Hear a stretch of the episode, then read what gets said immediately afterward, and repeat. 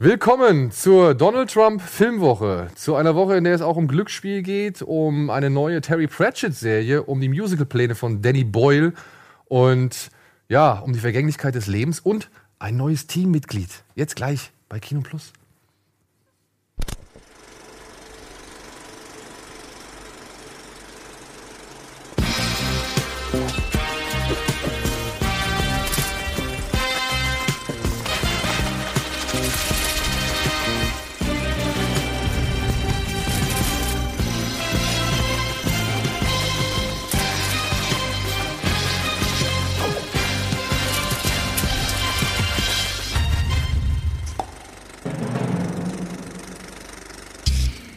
Einen schönen guten Abend, einen schönen guten Tag, meine sehr verehrten Damen und Herren. Herzlich willkommen zu einer neuen Folge Kino Plus mit umfangreicher Besetzung heute. Denn Sandro, weil er bei den Oscars dabei war und schon, glaube ich, immer mal hier auf der Couch sitzen wollte. Und Reboot endlich gestartet ist. Und Reboot endlich gestartet ist. Musst du, musst du jetzt dafür Werbung machen? Ja, Ah, sorry. Sandro hat sich mit angeschlossen. Dennis hat sich mit angeschlossen, weil er natürlich immer gern dabei ist, wenn wir hier einen ganz besonderen Gast begrüßen dürfen. Nämlich Dominik Porschen, der ab sofort kein Gast mehr ist. Ja, wir lassen jetzt direkt mal die Bombe platzen. Bumm. Ja, boom.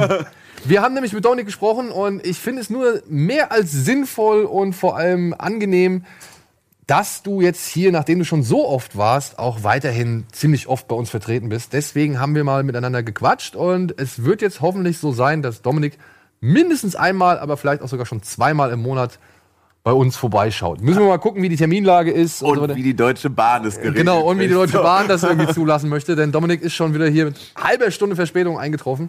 Äh, kurz vor knapp. Aber ja, Dominik, Ja, herzlich vielen, willkommen. vielen, vielen lieben Dank. Ich habe mich äh, tierisch gefreut. Äh, als ihr gefragt hattet und ähm, auch man also so in der Community mal gesehen hat, so ach cool, dass du wieder da bist ähm, und du auch sagtest, so, dass wir auf immer auf einer coolen Ebene miteinander über Filme reden können äh, und wir eben auch, äh, freue ich mich tierisch.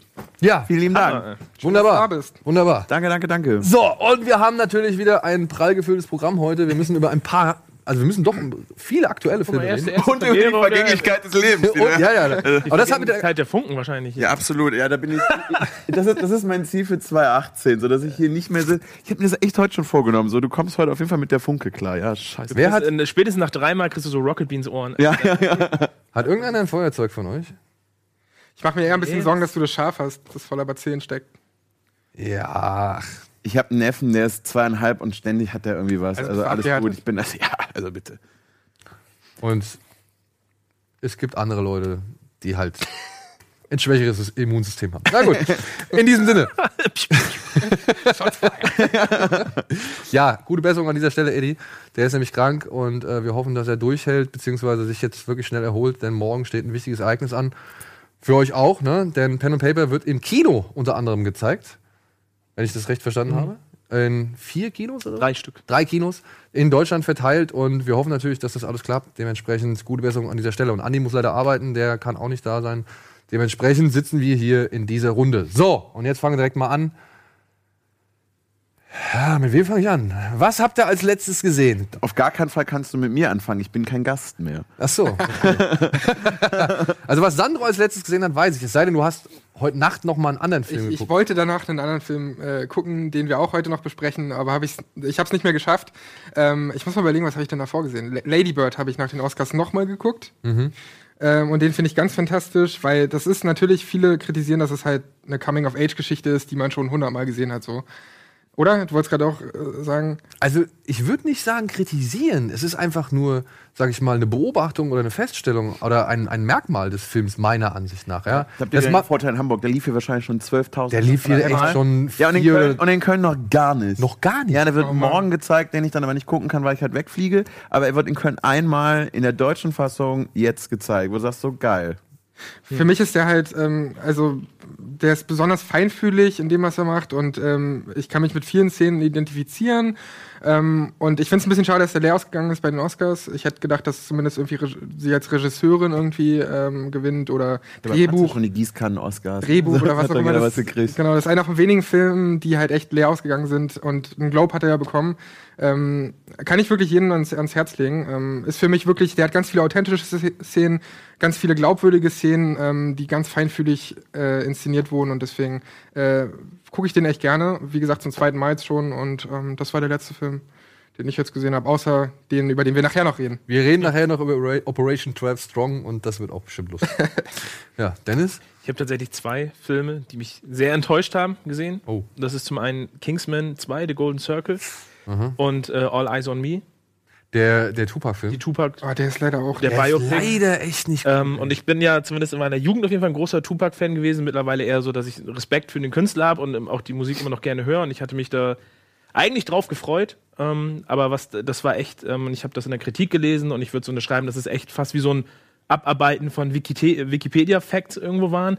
Es ist sehr viel gesprungen und ich, ich, ich glaube, man hätte, gerade bei, bei Tupac hätte man schon so einen Film von Kaliber Walk the Line auf jeden Fall machen können mit den Ja. richtigen Leuten. Ähm, was auch dem Künstler entsprechend gewesen wäre, meiner Meinung nach. Aber das war halt tatsächlich echt eher so das Runterrattern von Eckpunkten und du bist immer gesprungen und du hast irgendwie gar nicht so das Gefühl bekommen, ähm, was hinter dieser Figur eigentlich wirklich steckt. So, du hast immer so kleine Punkte gesehen, wo du denkst, ja, da steckt mehr hinter diesem Künstler, als, als du eigentlich siehst, aber das wurde nie aufgegriffen. Und du hast ja Und bei, ich- bei Biggie auch gesehen, dass es anders geht, ne? Ja, du hast A, du hast bei Biggie gesehen und ich weiß, was ich fast noch schlimmer finde. Ich finde, der Film, obwohl er eigentlich Tupac ehren will, macht den fast zum Trottel. Also, ja, schon so ein bisschen. Ja, also da dieses, diese Szene über diese angebliche Vergewaltigung, da weiß man ja auch noch nicht immer noch nicht so richtig, ob das jetzt alles so stimmt, was da damals erzählt worden ist und so weiter. Und aber wie der die, wie der Regisseur die inszeniert hat, wie so ein Musikvideo, das finde ich, das macht die. Aber das war ja auch, war der Regisseur, war, hat der Regisseur nicht vorher auch hauptsächlich der hat so Musikvideos Rap und, und Musikvideos gemacht, ja. Und diese Szene irgendwie genau so zu inszenieren irgendwie, die, das fand ich halt tonal. Ja. Ich finde es aber bei Biografien immer schwierig, wenn du versuchst, dieses Abarbeiten und sagst, okay, du liest jetzt quasi den Artikel einmal durch, so in zwei Stunden, wie du sagst, Wikipedia. Finde ich immer blöd. Ich finde eigentlich immer bei biografischen Filmen ist immer viel, viel spannender, wenn du dir irgendwie eine bestimmte Episode rausnimmst und Ja. da dann tiefer reingehst. Weil du hast ja gar keine andere Möglichkeit, als nach dem Motto, okay, das sind jetzt so die Steps, die alle im Kopf haben und die müssen dann irgendwie alle gezeigt werden, weil wenn du einmal so anfängst, kannst du halt bestimmte äh, Stepstones nicht auslassen und dann ist es halt wirklich nur so ein Abarbeiten. Es ist auch so enttäuschend, wenn man irgendwie sich mit der Geschichte auseinandergesetzt hat und alles schon kennt und nichts Neues mehr sieht. So, du erwartest ja eigentlich auch von so einem Biopic, dass du irgendwas Neues erfährst, dass es irgendwie neu angegangen wird und sowas doch irgendwie nur Kram, den ich halt irgendwie schon kannte. Weißt? Ja, Bloß er allem- natürlich den einfachen Weg, dass er die letzten 20 Minuten halt auf das Unausweichliche irgendwie zusteuert und Dramatik aufbaut, wo du weißt, ja, wir wissen alle, wie seine Geschichte endet. Und dann packst du es nochmal in so eine theatralische Kurve, um am Ende die Leute nochmal, wo du denkst, es war vorher alles schon so belanglos inszeniert. Was, warum, warum versucht er jetzt noch aus diesem Unglück da nochmal so einen, so einen emotionalen Moment rauszupressen? Vor allem, wenn man ja die Gegenseite schon als Film hat. Man hat ja anhand von Notorious B.I.G. gesehen, wie blöd die ja eigentlich waren, beziehungsweise wie unfähig die waren, einfach mal zum Telefonhörer zu greifen und miteinander zu reden und zu sagen, ey, alle, lass uns mal kurz irgendwie treffen und lass uns das mal bereinigen oder sonst irgendwas. Ne? Also das fand ich, hat der Notorious B.I.G.-Film eigentlich ganz gut hervorgearbeitet, weil man ja auch da, auch da gesehen hat, wie, naja, wie leid es eigentlich einem Notorious B.I.G. getan hat, dass da diese Fehde herrscht und dass diese Missverständnisse da existieren. Und ich finde bei dem Tupac-Film, irgendwann, da ist Tupac noch der Eloquente, der Dichter, der Machiavelli halt, ne, Ja. und so weiter, der halt irgendwie seine ganzen, der so ein richtiges Gedankenkonstrukt mit in dieses Rap-Business reinbringt und versucht, das irgendwie zu übertragen. Und später geht's nur noch um Money, Bitches, Thug Life Ja. und was weiß ich so. Und dieses, diese, dieses Paradox von Thug Life, das wird mit, macht dieser Film überhaupt nicht richtig klar. Du hast am Ende einfach nur einen, einen äh, Tupac, der ja, der Party machen will, der irgendwie Frauen haben will, der irgendwie feiern will und der sich vom Keim irgendwie was sagen lassen Richtig, will. und alles, was eigentlich am Anfang aufgebaut wurde mit seiner, mit dem Shakespeare-Hintergrund Genau. und seinem Black Panther-Hintergrund, das wird ja alles irgendwie, das fällt alles weg. Das fällt alles weg und das fand ich halt echt schade im Anbetracht der Figur, ja, weil das ist ein spannender Charakter und ich kann mir nicht vorstellen, dass der irgendwann mal in seinem Leben gesagt hat, wisst ihr was, alles wofür ich früher gestanden habe, ist mir jetzt scheißegal, ich will jetzt den Fame abgreifen, so das glaube ich halt nicht. Das glaube ich halt wirklich. Das ist unglaubwürdig, vor allem Ja. der ganze Film. Und das ist bei Straight Outta Compton beispielsweise ja auch anders. ja. Da kannst du die Sachen eher nachvollziehen und da ist auch ein bisschen mehr Background. Ja, bei Straight Outta Compton habe ich geheult, als der da später Ja, an das Easy Aber die sind ja, aber, die, aber so, so ein Straight Outta Compton und auch ein Biggie sind ja alleine schon inszenatorisch und Ja, vom Production Value nochmal eine ganz andere Liga. Und ich meine, da geht es um die Dialoge, das war halt wirklich wie so eine Soap-Opera, ne? Also das war, ich fand, das war ja auch, also das, das tat eigentlich fast noch mehr weh. Selbst wenn du sagst, okay, am Ende, wenn du, den, wenn du jetzt alles irgendwie über ihn kennst, gibt er jetzt nichts mehr Neues, und jetzt sagen musst, ja, okay, ist schade, aber gerade so die jüngere Generation, die vielleicht da auch irgendwie ins Kino gelockt werden soll, ist trotzdem schön, wenn die es irgendwie mal auf dem Weg mitbekommen.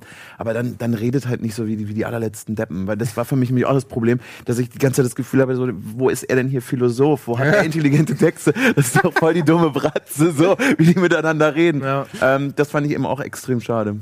Und Kingsman ist leider halt, was auch immer Matthew Vaughn und äh, ich glaube Frau Goldman oder so hat er auch das Drehbuch geschrieben. Ich glaube Goldman hieß die, ich weiß es nicht genau. Was sie da geritten hat, äh, den Film in diese Richtung zu steuern und gute Charaktere aus dem Franchise rauszunehmen und äh, tote Charaktere wieder aufleben zu lassen und dann am Ende auch ach, so viel inszenatorischen Bullshit abzuliefern, der auch noch scheiße aussieht und der einfach nur alles auf 20 dreht, ohne, ohne die Cleverness des ersten Teils zu haben, ist halt einfach traurig. Ey. Das Einzige, was ich mir wünsche, dass es vielleicht ein Statesman-Spin-Off gibt, aber Mit, mit Pedro Pascal? nee, der ist ja. Ja, und, und das, was wir gerade, Ach, stimmt, ja. bevor wir. also, und, also, Channing und Tatum. am Ende Channing Tatum hat er ja aber auch am, am Ende irgendwie mal kurz einen Anzug an, so man weiß ja nicht, aber ich fand halt, ich finde halt die Idee noch charmanter, so, so Western Country Geheimagenten zu haben, als natürlich den englischen Geheimagenten, das kennst du schon. Ich fand die Statesman, ich, Channing Tatum mag ich aber auch so, in, in solchen Rollen funktioniert der immer ganz gut. Aber du hast halt auch gesehen, wie viele Drehtage die den hatten, ne?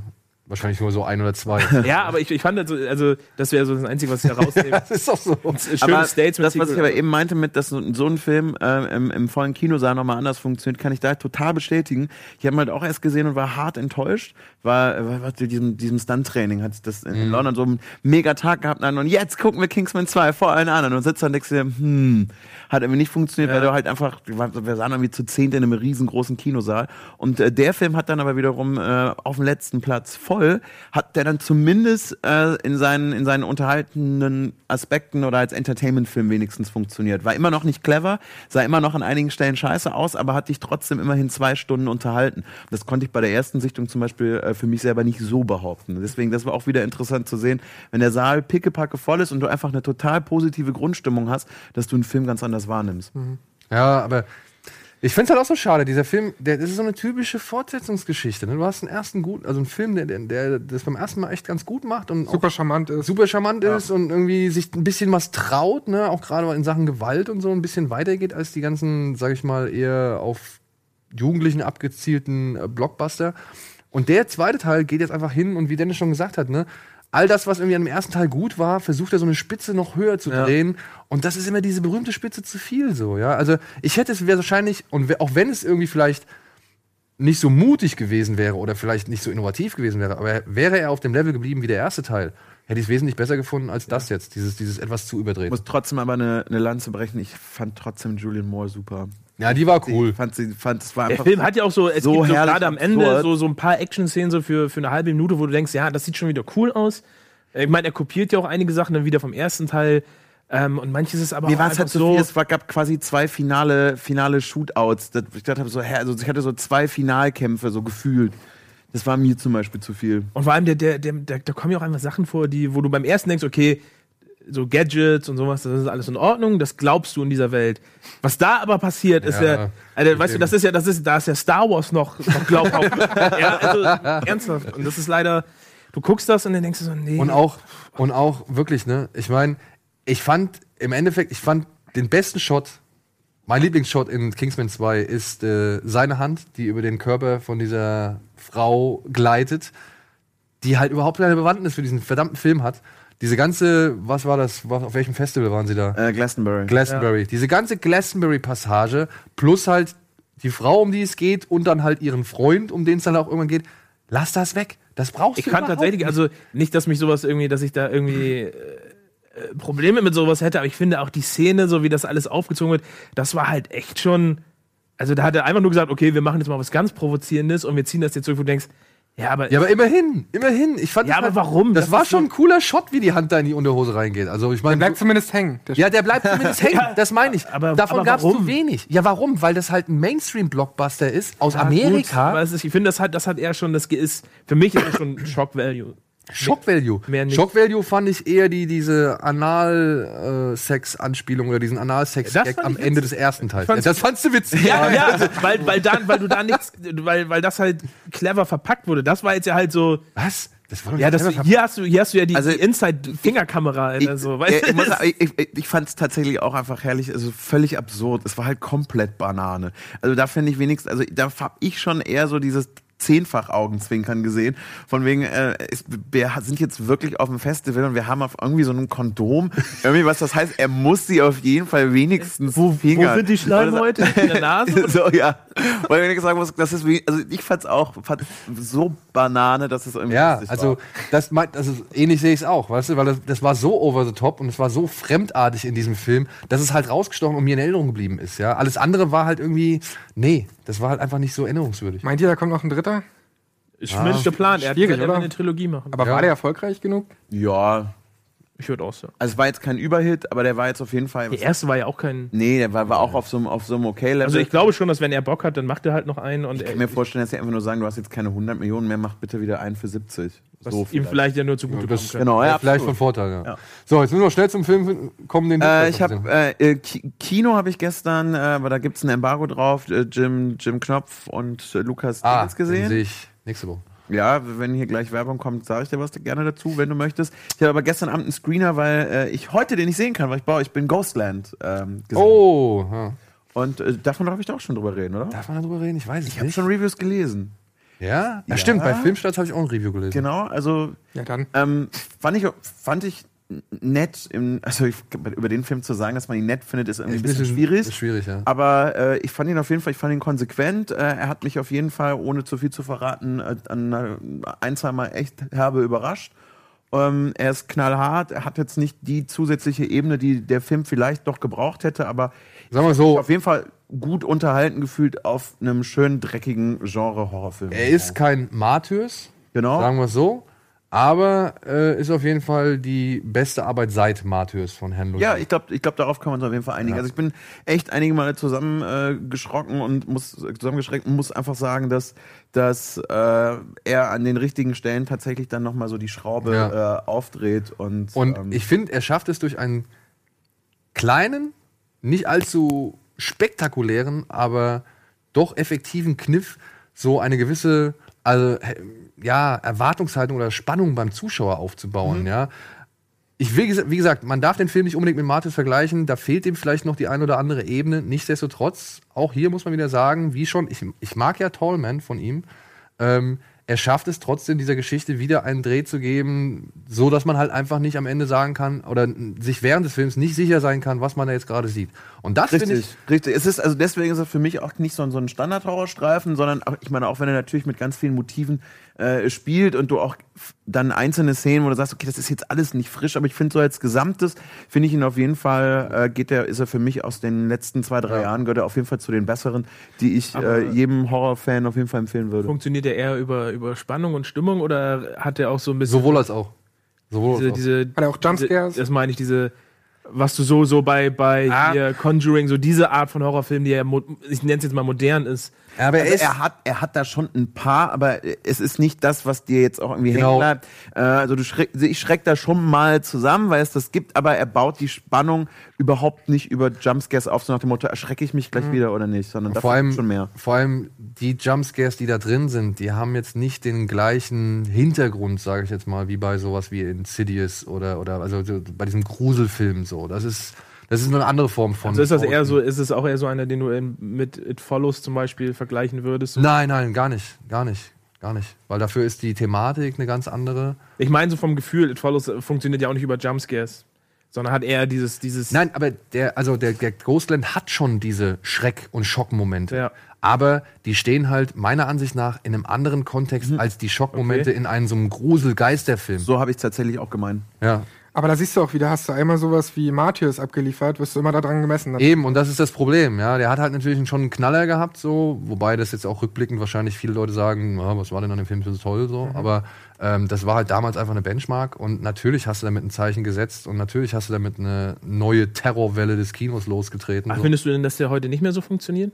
Martyrs? Wenn, Ich, ja, ich sag mal so, jetzt Martyrs, wir haben ihn vor einiger Zeit noch mal geguckt. also ich habe den auch schon mehrmals Und ähm, er verliert natürlich ein bisschen so an seiner, ja, an der, an dem Rausch, den er da beim ersten Mal erzeugt Mhm, hat. ich- so, ne? ich aber auch so sagen. Und nichtsdestotrotz ist die Wirkung natürlich heftig. Ja, nach wie vor, ja. Daher.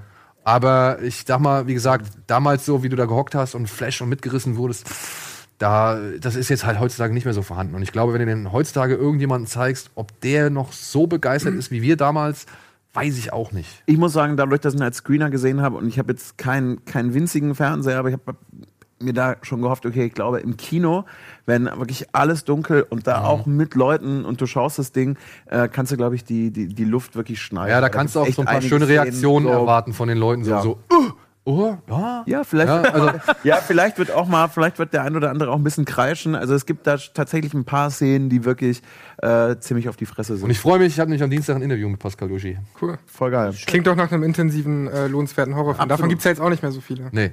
Aber jetzt gibt's ein paar Werbeclips, denn wir müssen mal kurz in die Werbung gehen und melden uns natürlich gleich zurück mit den Kinostarts der Woche.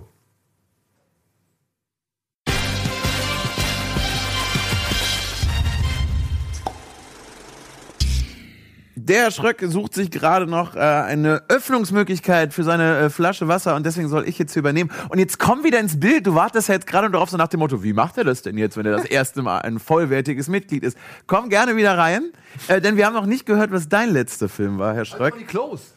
Da muss ich hier nicht durchs Bild. Ach so, deswegen wartest du. ja, ja. So, er kommt gleich gerne wieder hier rüber. So, nee, sag mal, was, was war denn dein letzter Film? Mein letzter Film gestern Ja. ähm, war Operation 12 Strong, deswegen. Und davor, Und davor habe ich tatsächlich Oceans 12 geguckt.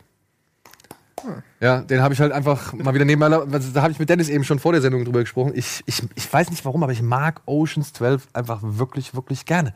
Ich gucke diesen Film einfach gerne, weil ich finde es halt geil, mit welchem Selbstverständnis die halt diese ganze Situation, in die sie da geschmissen werden, hinnehmen und damit umgehen und wie sie halt untereinander miteinander umgehen, also wie sie untereinander umgehen so. Ich finde es ich finde es so cool und Matt Damon, das ist so geil, wie einfach Brad Pitt und äh, äh, George Clooney ihn einfach komplett den ganzen Coup über verarschen aus Spaß an der Freude, obwohl es nicht notwendig ist. Sie könnten ihm einfach alles sagen und das könnte alles äh, ganz klar geklärt werden, aber nein, sie verarschen ihn einfach nur, weil sie Bock drauf haben, so, weil er halt so unsicher ist und immer gerne irgendwie 100% Leistung bringen möchte und was weiß ich. Also ich mag auch Vincent Cassel, Kassel, Vincent.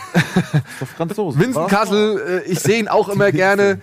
Ich, ich muss immer, ich stolper immer wieder über diese ganze Museumsgeschichte, wo sie halt die Freundin von, also die Frau von Daddy Ocean, Tess, als Julia Roberts ausgeben. gespielt von Julia Roberts. Und dann Bruce Willis.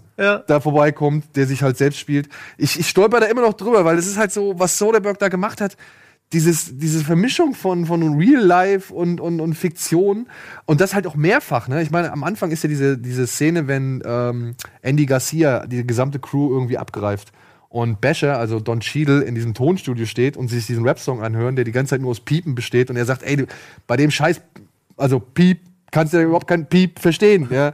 Und ähm, und dann halt noch rausgeht, dass halt die Schimpfworte, die dann halt Don Cheadle sagt, dass die halt auch nochmal zusätzlich irgendwie so geblurrt werden durch so einen Telefonwählton oder sowas, ja. Und wo er dann da steht und dann sieht er halt, wo kommt die Musik her und dann siehst du halt im, im Gegenschuss, nee, dann siehst du halt so die, ähm, die äh, Spiegelung, die Reflexion von Andy Garcia im Tonstudio nebenan und er hockt nur da, oh fuck. Ja, und, und, und, und du hörst halt dieses Fuck nicht, sondern hörst nur wieder diesen Ton. Also dieses ganze raus aus dem Film und, und äh, sag ich mal, die fast schon die vierte Wand durchbrechen und, und so Sachen. Plus halt diese ganzen Raubzüge, plus die Selbstverständlichkeit, Das ist ja plus an die Reihe tolle sowieso so geil. Das du merkst einfach, dass alle bei 150 Prozent boxen. Ja, die haben das, einfach- und das und das, da kannst du auch, da, also ich, ich finde, das ist eigentlich an der Reihe. Deswegen bin ich total gespannt, wie Ocean's äh, 8 wird. Ob du einfach, wenn dieses Gefühl, das finde ich eigentlich der absolute Kern, dass alle so mit 150 oder Prozent oder mehr Bock dabei sind. Das finde ich Aber so cool an der Reihe. Wird die auch, also der wird aber nicht von Steven Soderbergh inszeniert, ne? Und das ist halt so ein Ding, was ich glaube, was halt auch so ein bisschen die Oceans-Filme noch zusätzlich befeuert. Das ist dieser elegante, ähm, weiß ich nicht, so 50er, 60er, vielleicht noch 70er Jahre Vibe, den, Mhm. den Soderbergh immer wieder in diesen Film mit einfließen lässt, durch die Musik, durch dieses grobkörnige Bild, dann die ganze, also wirklich die ganze Geschichte um Catherine Cedar Jones, wie sie so inszeniert ist, das erinnert halt wirklich als, weiß ich nicht, meiner Ansicht nach, vielleicht mag man mich da auch gern korrigieren oder mich für einen Idioten halten, aber so, weiß ich nicht, da muss ich halt so an die alten Franzosen denken, wie sie ihre Frauenfiguren inszeniert haben, absolut. so, ja. Und ähm, das, das finde ich, macht halt den Film, gibt dem Film halt nochmal so einen zusätzlichen Charme. So. Also, ja, ich weiß, es ist nicht der absolut unbeliebteste Film von den dreien, so, aber ich mag den halt einfach. Ich kann es nicht erklären, gerade weil du noch äh, vierte Wand gesagt hast, den haben wir äh, in Köln von den Oscars geguckt. Äh, I, Tonya. Ich weiß, der dauert noch, bis der in die Kinos kommt, aber den fand ich ja, oh, es war mein letzter Film, über den ich reden darf, den ich auf der großen Leinwand gesehen habe. Ähm, fand ich ja mega geil. Ich weiß nicht, wie es euch gegangen ist. Ich fand den auch gut, aber Super unterhaltsam auf jeden Fall. Hab ich immer Bock drauf. Also ich bin immer so ein bisschen skeptisch, was es angeht, weil diese Tonja ja total abgefeiert wird und die ist halt einfach eine schlechte Person so. Weißt du, und, und aber ich finde ist cool. sie eine schlechte Person? naja, sie hat davon anscheinend gewusst. Man, also das weiß man ja immer noch nicht. aber man ich finde es nicht. aber eigentlich ganz spannend, weil der Film das nämlich, das Schöne an dem Film ist, dass er das so schön differenziert. Ja, dass du auch hin und her gerissen Genau, dass wir hin und her gerissen müssen. Das finde ich so cool. Ich finde die Machart einfach unfassbar frisch. Äh, Und da diese- echt begeistert von. Diese Mockumentary-Parts sind doch geil. Genau, ja, Also, und dass sich das manchmal aber auch, man, also manchmal ist es getrennt und manchmal verschwimmt es aber im Film auch selber. Das fand ich sehr cool und auch nie irgendwie so aufgesetzt. Also mir hat das total gut gefallen. Ja. So, ob Sorry. die folgenden Filme uns gefallen haben, das erfahrt ihr gleich nach dem Supercut von Annabelle für die Kinostarts. Annabelle. Ist doch lustig, das.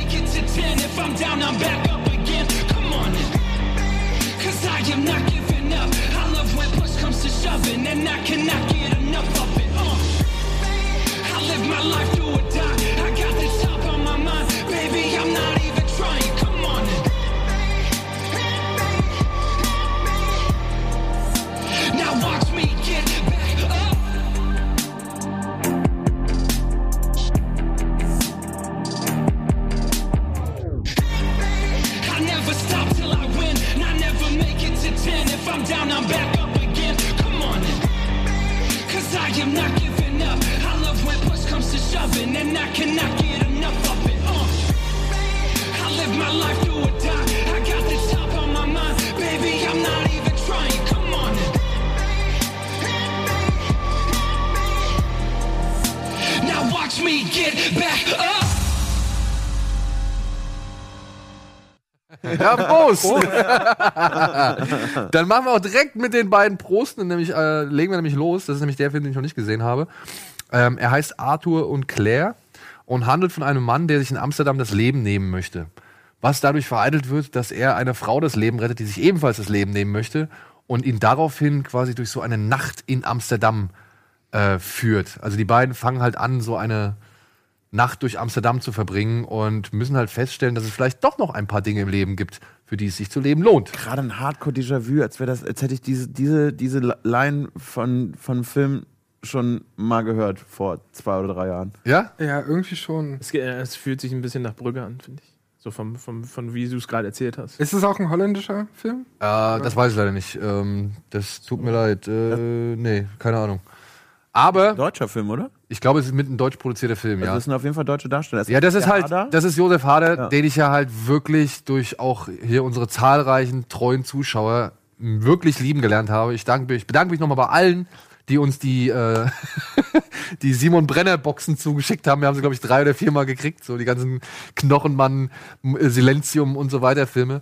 Und ich bin halt wirklich seit Knochenmann ein absolut riesengroßer Fan von Josef Hader. Und der soll halt mit seinem trockenen, galligen und grantigen Humor auch ziemlich viel, sag ich mal, ja, Komik in diesen Film beitragen oder diese Dra dieses Drama eigentlich zu einer richtigen Komödie machen.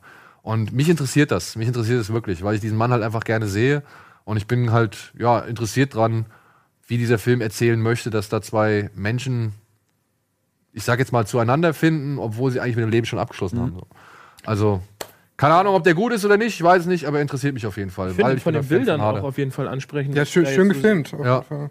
Und ist eine gute Prämisse. Jetzt habe ich es gesagt. Ja, dann Geld da rein. Geld da rein. Jacke ist da hinten. irgendwo. Ja, so, wo wir jetzt schon bei der Vergänglichkeit des Lebens sind, ja, äh, machen wir noch direkt weiter mit einem Film, der sich ebenfalls um dieses Thema dreht. Der heißt Lucky und ist der letzte Film von Harry Dean Stanton. Den hat er mit 90 Jahren gedreht und ist dann mit 91 leider verstorben. Ein großer Schauspieler, unter anderem hier bei Wim Wenders, Paris, Texas, bei diversen David Lynch-Filmen.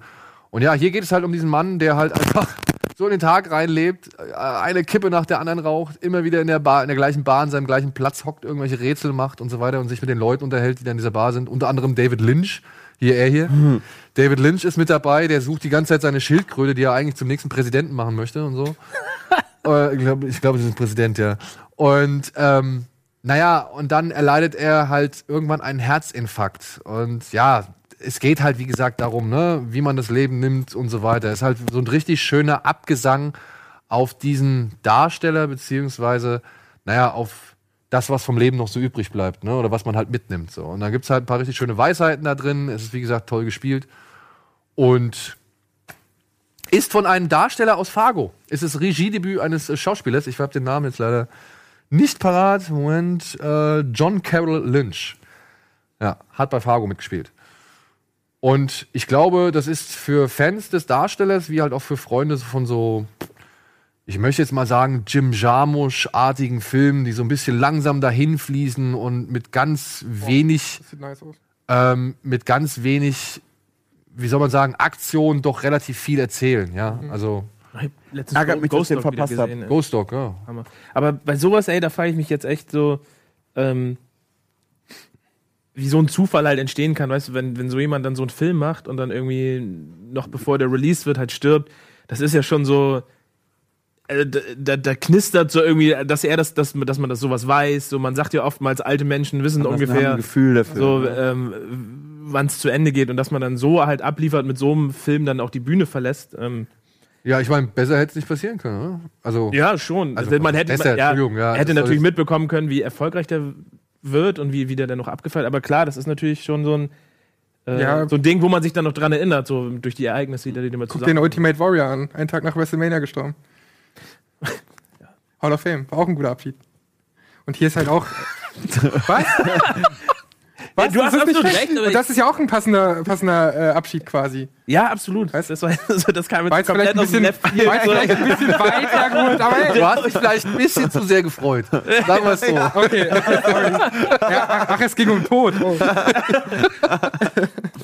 So, worum geht's? Geht's um Tod? Ja, es geht im nächsten Film geht's auch um Tod, ne? Ein deutscher Beitrag. äh, Wo ich, wo ich sagen muss, ich qualifiziere mich heute damit, dass ich diesen Film gesehen habe. So, ich habe ihn auch gesehen. Ich habe ihn auch So, gesehen. ja, aber ich habe die anderen. Ich, normalerweise weißt du, dass ich immer sehr zu, zu Starttagen echt viel gesehen habe. Hier muss ich jetzt leider sagen, juhu, ich habe viel Glas gesehen.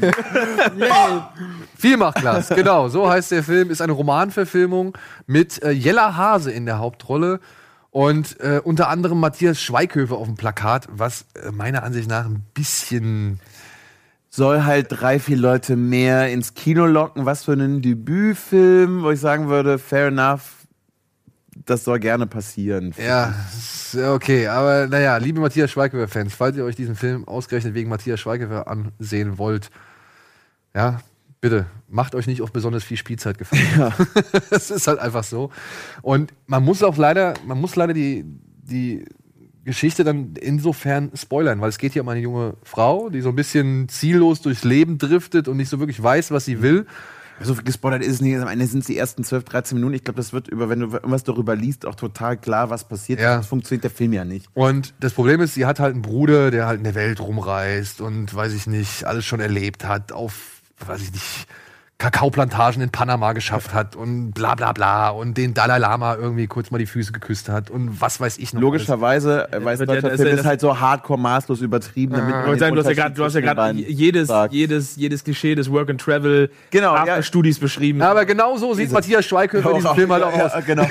Oh nein, Alter. Also das, das, das, Schön in Australien Zwiebeln ausgebeutelt. Ja, genau, genau. nervt genau. er denn auch? Oder? Ja, der, der kann halt nicht nerven, der ist halt nur 10 Minuten im Film.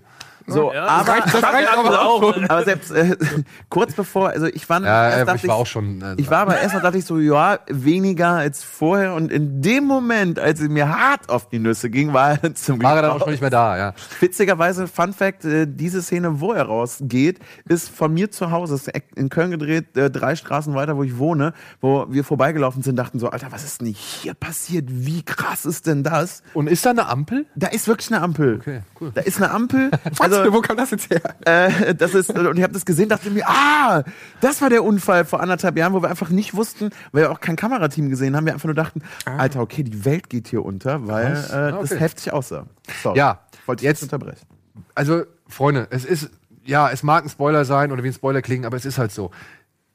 Der Bruder kommt zu Besuch, bringt irgendwie Schokolade vom Himalaya mit, die total scheiße schmeckt und was weiß ich. Und die Eltern sind Feuer und Flamme und Jella Hase ist halt irgendwie halt neidisch, beziehungsweise genervt und frustriert, weil sie weiß halt nichts mit ihrem Leben anzufangen und er hat halt so, wirklich ist halt der Lebemann schlechthin.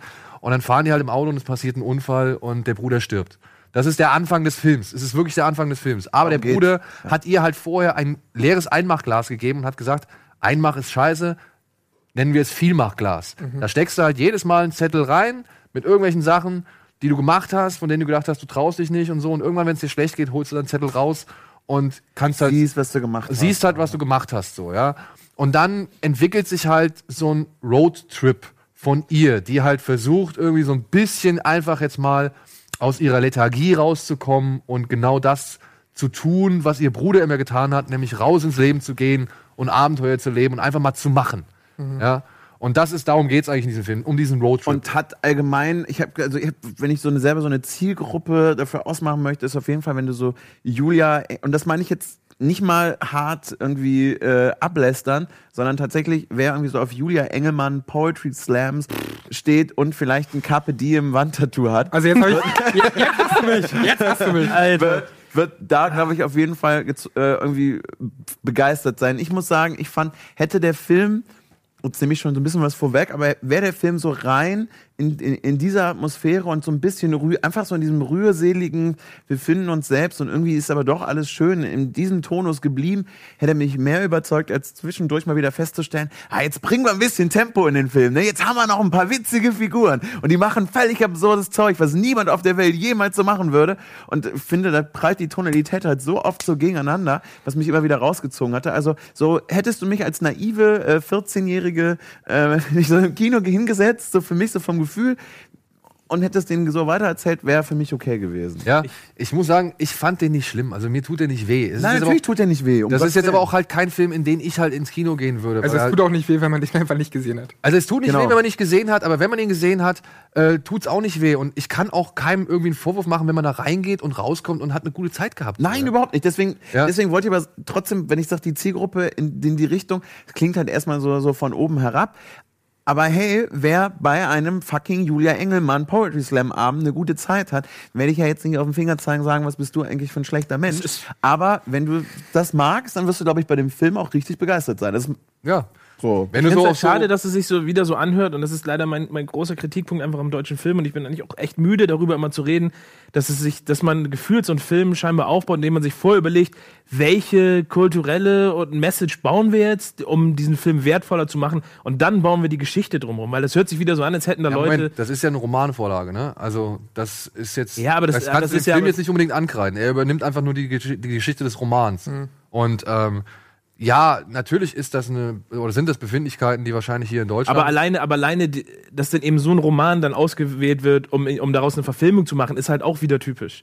Weil Ja. du könntest, du könntest auch andere deutsche Romane, du könntest auch von, von Christian Huber Pokerbeats, äh, ver, verfilm doch mal sein Buch. Das wäre auch lustig. ja, keine Frage. Gebe ich Aber, aber Stuttgart Barre. Ich bin bei dir, der tut keinem weh. Ich hatte halt trotzdem, also dadurch, dass immer mal wieder so diese, diese so, so, so platte Kallauer kommen, hat es mich eben rausgerissen. Deswegen meinte ich damit so, ich war zwischendurch so gerne, das war natürlich überspitzt ausgedrückt, aber so das gefühlte, naive 14-, 15-jährige Mädchen, ey, das bin ich gerne mal im Kino. Äh, also, dass man mal einfach mich drauf einlassen kann. Auf so ich fand den jetzt auch nicht irgendwie geht's. schlimm Aber, anzuschauen oder Ähm, so. Ja, war was, nett gemacht. war nett gemacht. Der hat so eine typische Instagram-Filter-Optik so. Das ist, wir haben halt, ah, da gibt's auch schon 10.000 Filme von so. Aber das ist ein Film, der macht jetzt, ja, der, der tut halt irgendwie halt nicht weh. Der ist okay. Aber wirkt das Ganze denn glaubhaft? Das fand ich zum Beispiel bei Nein, Chick, bei Chick total geil, dass der Ja. wirklich, ähm, den, Chick- dem kauft man Chick- alles ab. So. Chick ist auch der bessere Film. Ja. ja, mit Abstand. Chick ist auf jeden Fall der bessere Film. Das, ist, das sind so echt abstruse Sachen, aber da, darum geht's ja. Die soll ja Abenteuer leben. Die soll ja ein bisschen aus ihrer, ich gehe einfach nur von der Arbeit oder beziehungsweise, weiß ich nicht, morgens aus dem Bett und setz mich auf Ja, Sättel im und, Kino, ne? ja, genau, und, und lies halt abends mein Buch so. Da soll die halt rauskommen. Und das macht sie halt auch. Und ich hab mich, ich, ich gebe ihm recht, diese, diese, sag ich mal, Randfiguren, die immer wieder eingestreut werden, um halt ein gewisses Abenteuer zu erzählen. Die sind teilweise echt ein bisschen abstrus, aber ich habe mich halt über diese ganzen Gaststars eigentlich immer gefreut. Zum Beispiel Cindy aus Marzahn, ich weiß ihren richtigen Namen nicht. Die hat einen schönen Auftritt. Ilka. Ilka, ja, ich weiß nicht. Die hat einen schönen Auftritt, da habe ich gut gelacht. Ja, aber das ist halt fernab der Realität. Aber nichtsdestotrotz, wie gesagt, ich habe den Film durchgeguckt und es war jetzt nicht irgendwie ich habe mich jetzt nicht irgendwie Ja, gequält. ey, oder so. ja, Nein, ich fand ja auch von insgesamt war es halt Durchschnitt. Ja, genau. Dein Leben kann trotzdem, trotzdem, cool, trotzdem cool sein, wenn du den ganzen Tag nur zu Hause sitzt und Videospiele spielst. Du musst, Ja. du musst nicht reisen. Musst- Ja, weiß ich. Oh, okay. Viel zu lange Zeit für den Ja. Film jetzt. Ja. Ähm, Okay, alles klar, Sandro übernimmt die Sendung. Nein, aber wir haben ja gemerkt, ja, So. wir haben gesagt, für welche Zielgruppe das ist. Für uns ist es halt nichts. Dann haben wir gestern Abend einen Film geguckt, der Ah, so kurioserweise, gespannt. der kurioserweise, ich, wir haben heute Morgen mal, Annabelle hat mir gesagt, der Film läuft nur um 23 Uhr hier in Hamburg und das auch nur in einem Kino. Operation 12 Strong. Ein Film, ja, über eine, was ist es? Ist es Afghanistan? Ist es Afghanistan. Pakistan? Also irgendwie ist es komisch, es steht immer Usbekistan da, aber sie sagen halt Afghanistan. Ja, genau, ja. Es geht um eine Spezialeinheit. Ich bin jetzt geografisch nicht so bewandert. Vielleicht ist es so ein Grenzstreifen. Ja, Ja, klar, das, das Problem ist ja auch, dass das Land da ist ja von den eigentlichen Bewohnern, glaube ich, nie richtig kategoriert und, und da weiß ja sowieso niemand, wo da die Grenze irgendwie verläuft und, und, oder beziehungsweise die Grenzen verlaufen flüssig und es geht ja eigentlich nur um Stammesgebiete. Es geht auf jeden Fall darum, nach 9-11 äh, bricht ein Trupp Soldaten nach Afghanistan, sagen wir jetzt einfach mal auf, obwohl sie halt wirklich sehr oft Usbekistan sagen, ähm, bricht auf, um Dorf, also um sich mit einem Warlord in der Region zu, äh, zu verbinden oder zu verbrüdern und den zu unterstützen, um Dorf und Dorf zurückzuholen, um einen ziemlich großen Stützpunkt oder eine Stadt, die von Al-Qaida und der Taliban besetzt ist, zurückzuerobern. Und das Lustige ist, das erfährt man am Ende des Films, ähm, das ist der hier, Abdul Rashid Dostum, der früher dann, der später dann irgendwann mal halt auch Präsident war. Äh, bis vor Vizepräsident. Vizepräsident oder so, bis vor zwei, drei Jahren. Von war der- Afghanistan. von Afghanistan, ja.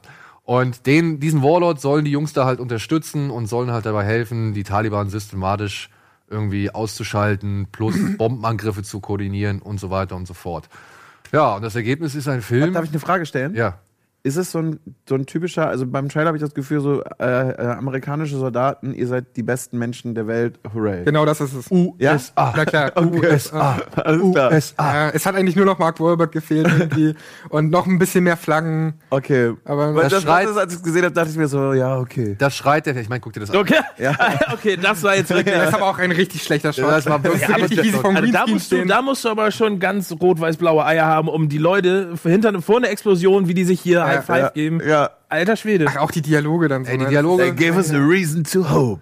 Ey, das, das, das Okay. Harte ist, ne? Also, dieser Film ist tonal, da kannst du wirklich so drauf einkloppen, ja? Weil allein so die ganze Motivation, die die Leute hier an den Tag legen und dann diese minimalen Background-Geschichten, die hier noch hinten dran gedichtet werden, damit man auch ja mitfühlt mit diesen Leuten, aber das ist ja alles vollkommen scheißegal. Und Chris Hemsworth, der wirkt so gar nicht. Also, den kaufe ich das null ab, dass der da irgendwie so ein krasser Navy-Seal irgendwie Und das ist. Schlimme ist, er ist der Erklärbär hoch 10. Ne?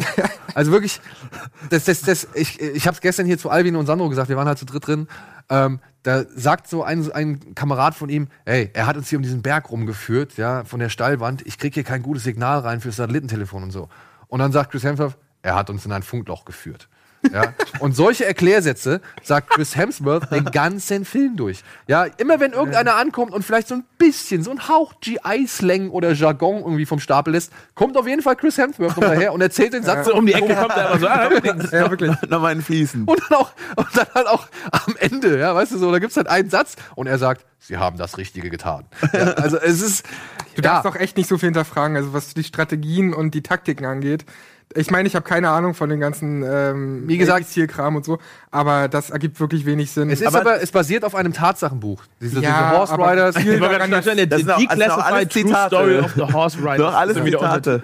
so. Ja, es ist basiert halt wirklich auf einem Tatsachenbuch über diese Horse Riders und dieser, dieser äh, Figur Mitch, wie er heißt, den äh, Liam Hemsworth, äh, Liam, äh, der, der hier Chris Hemsworth, den er hier spielt, den gibt's wirklich. Ja, und wirklich, ne, wenn man das Ganze so von dem patriotischen und ideologischen Standpunkt aussieht, ist dieser Film Murks. Ja. Es ist wirklich Murks. Jetzt muss ich aber sagen, wir haben den Film gestern geguckt und es war halt schon auf eine gewisse stumpfe Art und Weise unterhaltsam. Der hat halt auch so ein paar Gags drin und so, was ich natürlich bei so einem Film eigentlich nicht so cool finde. Weil, Aber der Dostum äh, ist halt schon wirklich eine lustige Figur teilweise. Ja. ja, aber ey, bei so einem Thema irgendwie da so einen Humor reinzuhauen und Aber- so. aber Michael, ich fand's auch erschreckend, wie äh, Michael Shannon, wie lustlos der wirkte. Also es war wirklich so, Aber wenn man, wenn man den Trailer sieht und direkt denkt, das, das ist das, bekomme ich, das bekommt man, ist es ja zumindest von der, von der, wie der Film verkauft wird, fair verkauft. So. Auf jeden Fall. Okay. Also das stimmt. Also ich sag mal, da darf man keinen irgendwie keine Aber das ist in Amerika sogar nicht, hat er nicht funktioniert, dann wird er doch hier noch weniger Ja. funktionieren. Ja. Ich verstehe es halt auch gerade nicht, ja, warum dieser Film weil ich weiß nicht, dem Film hätten sie einfach noch ein bisschen Zeit geben können, vielleicht so. Und was halt echt scheiße ist, oder beziehungsweise schlimm ist in diesem Film, diese Mission da, ne? Die tun halt wirklich so anhand dieser Mission, als hätten die Amerikaner wirklich jetzt hier den Nahen Osten befriedet, beziehungsweise für Frieden in Afghanistan gesorgt oder äh, zumindest das 9-11-Drama gelöst oder sonst irgendwas, ja, weil am Ende des Films ist das halt alles he heroisch, Ja, heldenhaft. so und sechs Wochen nach 9-11 alles wieder cool. ja, alles wieder cool. Und, und ich sitze daneben Aldi und sag so, ey, Alter, das ist, was, was, was soll denn das? Die haben da überhaupt nichts erreicht. Bin Laden saß zwei Monate in seinem Felsen und sie haben ihn nicht da rausgekriegt. Ich wollte sagen, selbst, selbst, selbst die. Amis, die Amerikaner selber wissen, dass das, was da wahrscheinlich dann erzählt wird, einfach Quatsch nicht ist. Quatsch ist. Ja, und, und, aber ich sag mal so, in einem, in einer Welt, in der wir Rambo 3 ja, als das akzeptieren, was er letztendlich ist und ihn teilweise sogar noch für das feiern, ja, und Spaß haben und nostalgisch verklärt über diesen Film immer noch schwärmen und uns auf jeden Fall den was ist blau, äh, was ist das äh, blaues Licht Spruch irgendwie uns freuen so, ja. Da kann so ein Operation 12 Strong Aha. Das ist jetzt so ein bisschen marketingmäßig, ne? So von wegen so, er wird seine Zielgruppe finden. Na ja, ich weiß nicht, ob er seine Zielgruppe findet. Nicht, wenn er nur eine Vorstellung über in einer Millionenstadt Ja, gezeigt aber ich glaube, es ne? gibt so eine Zielgruppe für so und für so. Ey, jeder Ami feiert es doch. Die ist nicht gut gelaufen in Amerika. Der hat ich, auch. eingespielt. ich glaube, das, 50? mittlerweile ist das nicht mehr so einfach, das so zu sagen, glaube ich. Aber sie, also was man halt sagen muss, äh, sie legen schon ganz guten Aufwand in die Dreharbeiten beziehungsweise in die Inszenierung der Schlachten und so rein. Die Also, Explosionen auch super. Die sehen jetzt nicht nach Michael ja, Bay. aber es gab auch schon ein paar. Also keine Aber es ist, Ja. kein, es, ist kein, es ist kein Feuerwerk, weißt du? So. Das, das sieht schon nicht so scheiße aus. Ich auch nicht. Ja, aber da waren schon so ein paar- explodiert. da waren Das immer schon so ein paar digitale Explosionen. Feuerwerksfabrik immer im. Aber sie haben sich ein bisschen Mühe gegeben, ein paar Explosionen Ja, ja, wirklich ja. zu drehen. Also sieht man das Ding als reinen Action-Kriegsfilm, glorifizierend und, und sag ich mal, kann man das alles abstrahieren und wegstreichen, ist der okay. Aber der hat jetzt nicht so eine Spannung wie zum Beispiel ein Lone Survivor, oder? Nein, da muss ich auch sagen, das fand ich ein bisschen schade. Also Lone Survivor, so sehr ich diesen patriotischen Anfang und auch das patriotische Ende hasse, zwischendurch ist das ja echt ein geiler Actionfilm so, ja. Und da war das auch wirklich intensiv, wie Sandro gestern gesagt hat, und, und heftig, ne? Also wenn die da getroffen werden, wenn die andere Leute abschießen, wie die da durch die Gegend gepeitscht werden und die Explosionen einschlagen und die vor allem halt auch immer, meine Lieblingsszenen sind ja, wenn sie irgendwelche Felsen runterstürzen und so. Das tat ja richtig weh. Da hast du ja als Zuschauer, warst ja richtig fertig, wenn du das gesehen hast. So. Ja, und hier reitet der halt auf dem Pferd, weiß ich, Chris Hemsworth reitet dann so rein, eine, mit einem Ein Arm Arm. schießt der halt so. Ist halt, das kaufst du null ab, so. Also, Das ist so weit weg von intensiv. Also er hält qua also quasi den. ja, genau. Er reitet Also ich sag ja, Pferd und, und macht Er halt ist den. näher an Rambo 3 als an Lone Survivor. Okay. Ja? Ist klar. Okay, so. Jetzt gehen wir kurz in die Werbung und danach kommen noch, glaube ich, ein, zwei, drei Filme, ja.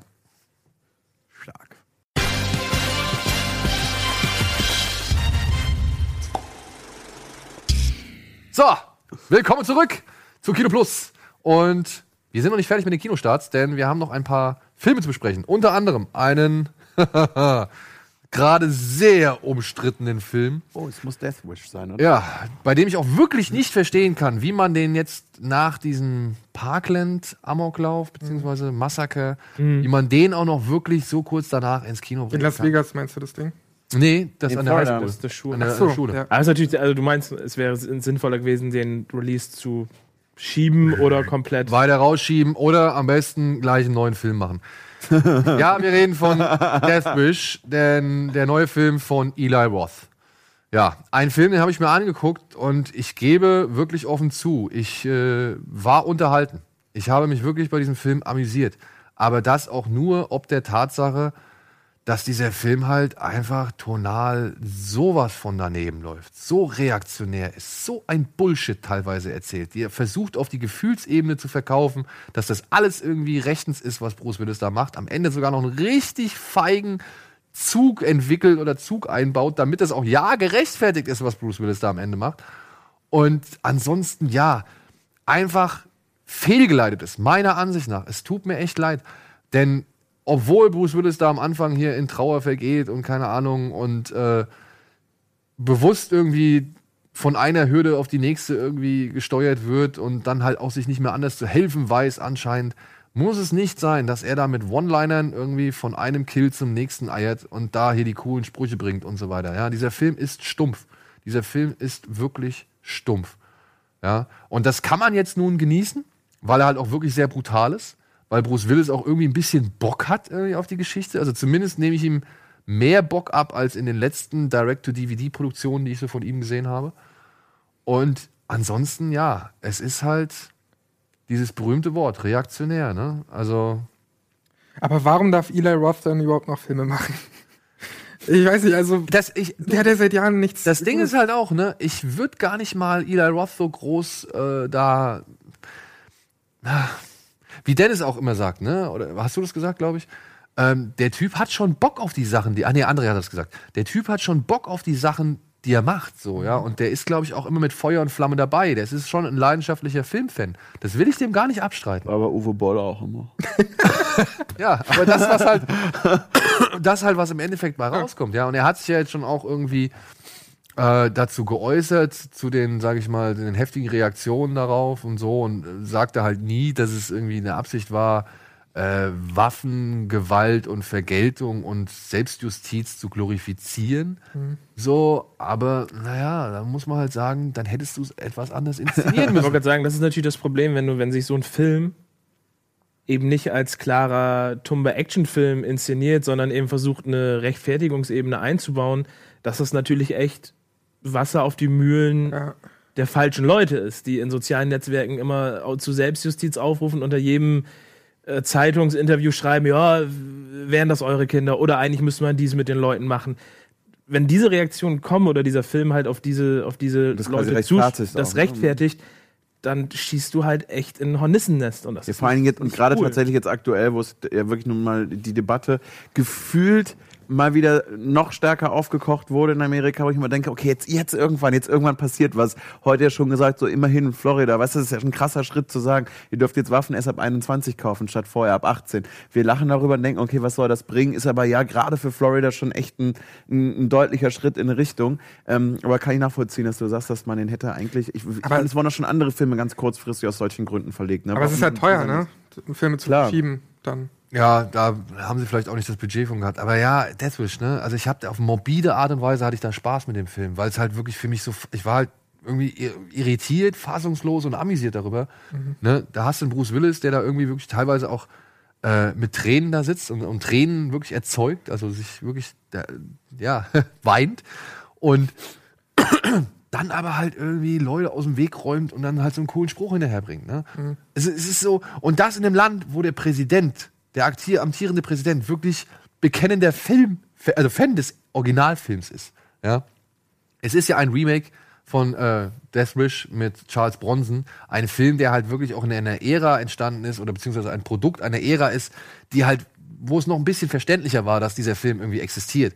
Und wo auch der Ansatz ein bisschen anders war. Ja, ich meine, die Geschichte ist die gleiche. Ja, dieser Arzt hier, dieser Paul Kersey wie er heißt, Casey, Kersey, ähm, dessen Familie wird halt überfallen, die Frau wird umgebracht, die Tochter liegt im Koma und naja, er ist halt nun, fühlt sich gelähmt und äh, geht zur Therapie und was weiß ich, aber greift halt irgendwann zu den Waffen, weil er halt es für seine Pflicht ansieht, die diese Leute aus dem Weg zu schaffen, weil es halt nun mal kein anderer macht. Ja.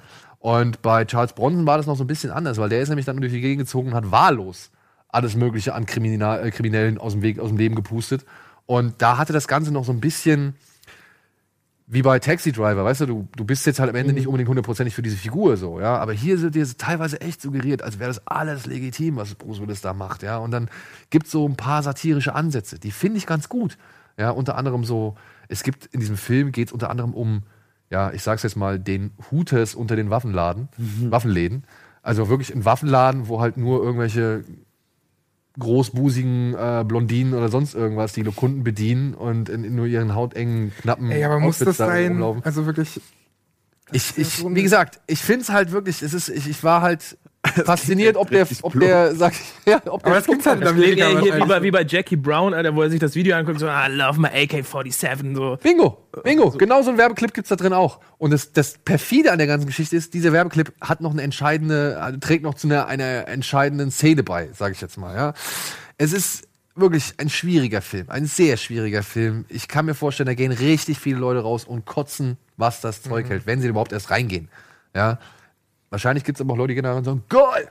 Ja, cool, wie der da zerfetzt und cool, wie da die Gedärme spritzen und cool, wie da irgendwie Leute irgendwie auseinandergerissen Ich werden. nicht, Doch recht, hat doch recht. Es, gibt, es, es gab Hätte man noch mal sagen auf, dürfen. Auf Netflix gab es einen, gab's einen ähnlichen Film ähm, aus, aus England und jetzt, es tut mir leid, weil mir, ich stehe gerade voll auf dem Schlauch und nicht mit Michael, doch Michael Caine? Nee. Michael Caine. ja, genau, irgendwie, der hat so einen, so einen Äh, Harry Brown hieß der. Harry Brown, Mhm. ähm, der ja auch ähnlich war und den ich aber zum Beispiel relativ, relativ gut fand. Zum, also gut, also Ja, das war jetzt kein Scheißfilm, aber es war so ein Film, wo ich gesagt habe, okay, das kann ich irgendwie so, so ein älterer Mann, der halt sagt so, ey, ich habe jetzt die Schnauze voll und der jetzt halt auch keine coolen Sprüche gebracht hat, sondern der hat sich einfach nur einen Revolver irgendwie gekauft und ist halt durch die Straßen gezogen und hat da die Verbrecher ja, und bei Harry Brown, da geschossen. kehrt er ja auch am Ende das ganze Szenario nochmal richtig um. Also Ja. das, das, das, der, der, der packt da ja einfach nochmal eine Ebene drauf, sodass du als Zuschauer in der Lage bist, besser zu reflektieren. Ich finde, im Jahr 2018 einen Film rauszubringen, der, äh, also wenn es um, um Selbstjustiz geht, der nicht eine zusätzliche Ebene wenigstens mit drin hat, wo du einen Charakter ansatzweise leicht ausdifferenziert betrachten kannst, ist einfach ein bisschen schwierig. Also, also wie gesagt, ne, vielleicht ist man da jetzt heutzutage auch einfach sensibler. Vielleicht sind da Ja. halt einfach, ne, wir wissen es, durch die sozialen Medien und so weiter, ist man da schneller auf, der, auf den Barrikaden, sage ich jetzt mal. Äh, damals, naja, Deathwish, ne, den hat man halt, der wird ja schon so ein bisschen als Klassiker bezeichnet. Aber du kannst es ja trotzdem anpassen, ne? Du kannst ja trotzdem Bruce Willis als Anti-Helden darstellen oder so. Aber wenn er halt. Äh, Aber du solltest Ja, schon oder, bisschen- oder du du stellst solltest halt schon ein bisschen- Arschloch da für das, was er Ja, macht. Ja, du solltest schon ein bisschen besser in Kontext setzen, dass es eigentlich nicht wirklich cool ist, was Ja, er da eben. macht. Beziehungsweise, dass Amerika eigentlich Gesetze hat, die das eigentlich regeln sollten, ja. Und hier wird aber halt eine Justiz gezeigt, die einfach machtlos ist und äh, ja, Leute gezeigt, die sich dann dazu berufen fühlen, selbst zur Tat zu schreiten. Und das ist irgendwie. der Good Guy an der, Ja. an der Knarre, ne? Ja. Gegen den Bad Guy an der Egal, machen wir weiter, machen wir weiter. Ich wollte gerade sagen, es kann nicht sein, dass wir über viel Makelers weniger reden als über Death. Machen wir weiter. So, ein richtig guter Film diese Woche, den solltet ihr euch unbedingt im Kino ansehen. Er heißt Molly's Game. Ist der erste oder das Regiedebüt von Aaron Sorkin, dem Drehbuchautor von unter anderem The Newsroom, West Wing, Social Network, äh, Steve Jobs und so weiter. Und es geht hier um eine Tatsachengeschichte. Es geht um eine ehemalige Olympionikin, die sich mit, ja, illegalen Pokerspielen, also so halblegalen Pokerspielen, eine Karriere aufgebaut hat und zu einer sehr einflussreichen Größe im Underground-Poker, sage ich jetzt mal, geworden ist. Die Geschichte ist aber so, dass Molly bis zu einem gewissen Zeitpunkt eigentlich kein Problem oder beziehungsweise nichts Falsches gemacht hat. Sie hat einfach einen Raum organisiert, hat dort einen Pokertisch aufgestellt, hat da irgendwie Catering hingebracht und so weiter und hat halt Leute dort um sehr hohe Einsätze spielen lassen.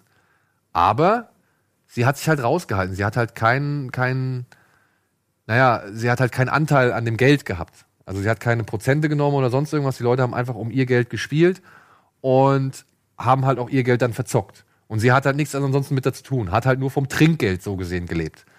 Und dann geht's aber halt noch weiter. Das möchte ich jetzt nicht alles verraten. Guckt euch diesen Film an. Er ist wundervoll inszeniert. Er ist einfach 140 Minuten. Denkt man sich, oh mein Gott, wie soll man das irgendwie durchstehen? Aber der drückt so auf die Tube, der feuert wieder so viele clevere, lustige, eloquente und scharfsinnige Dialoge um die Ohren.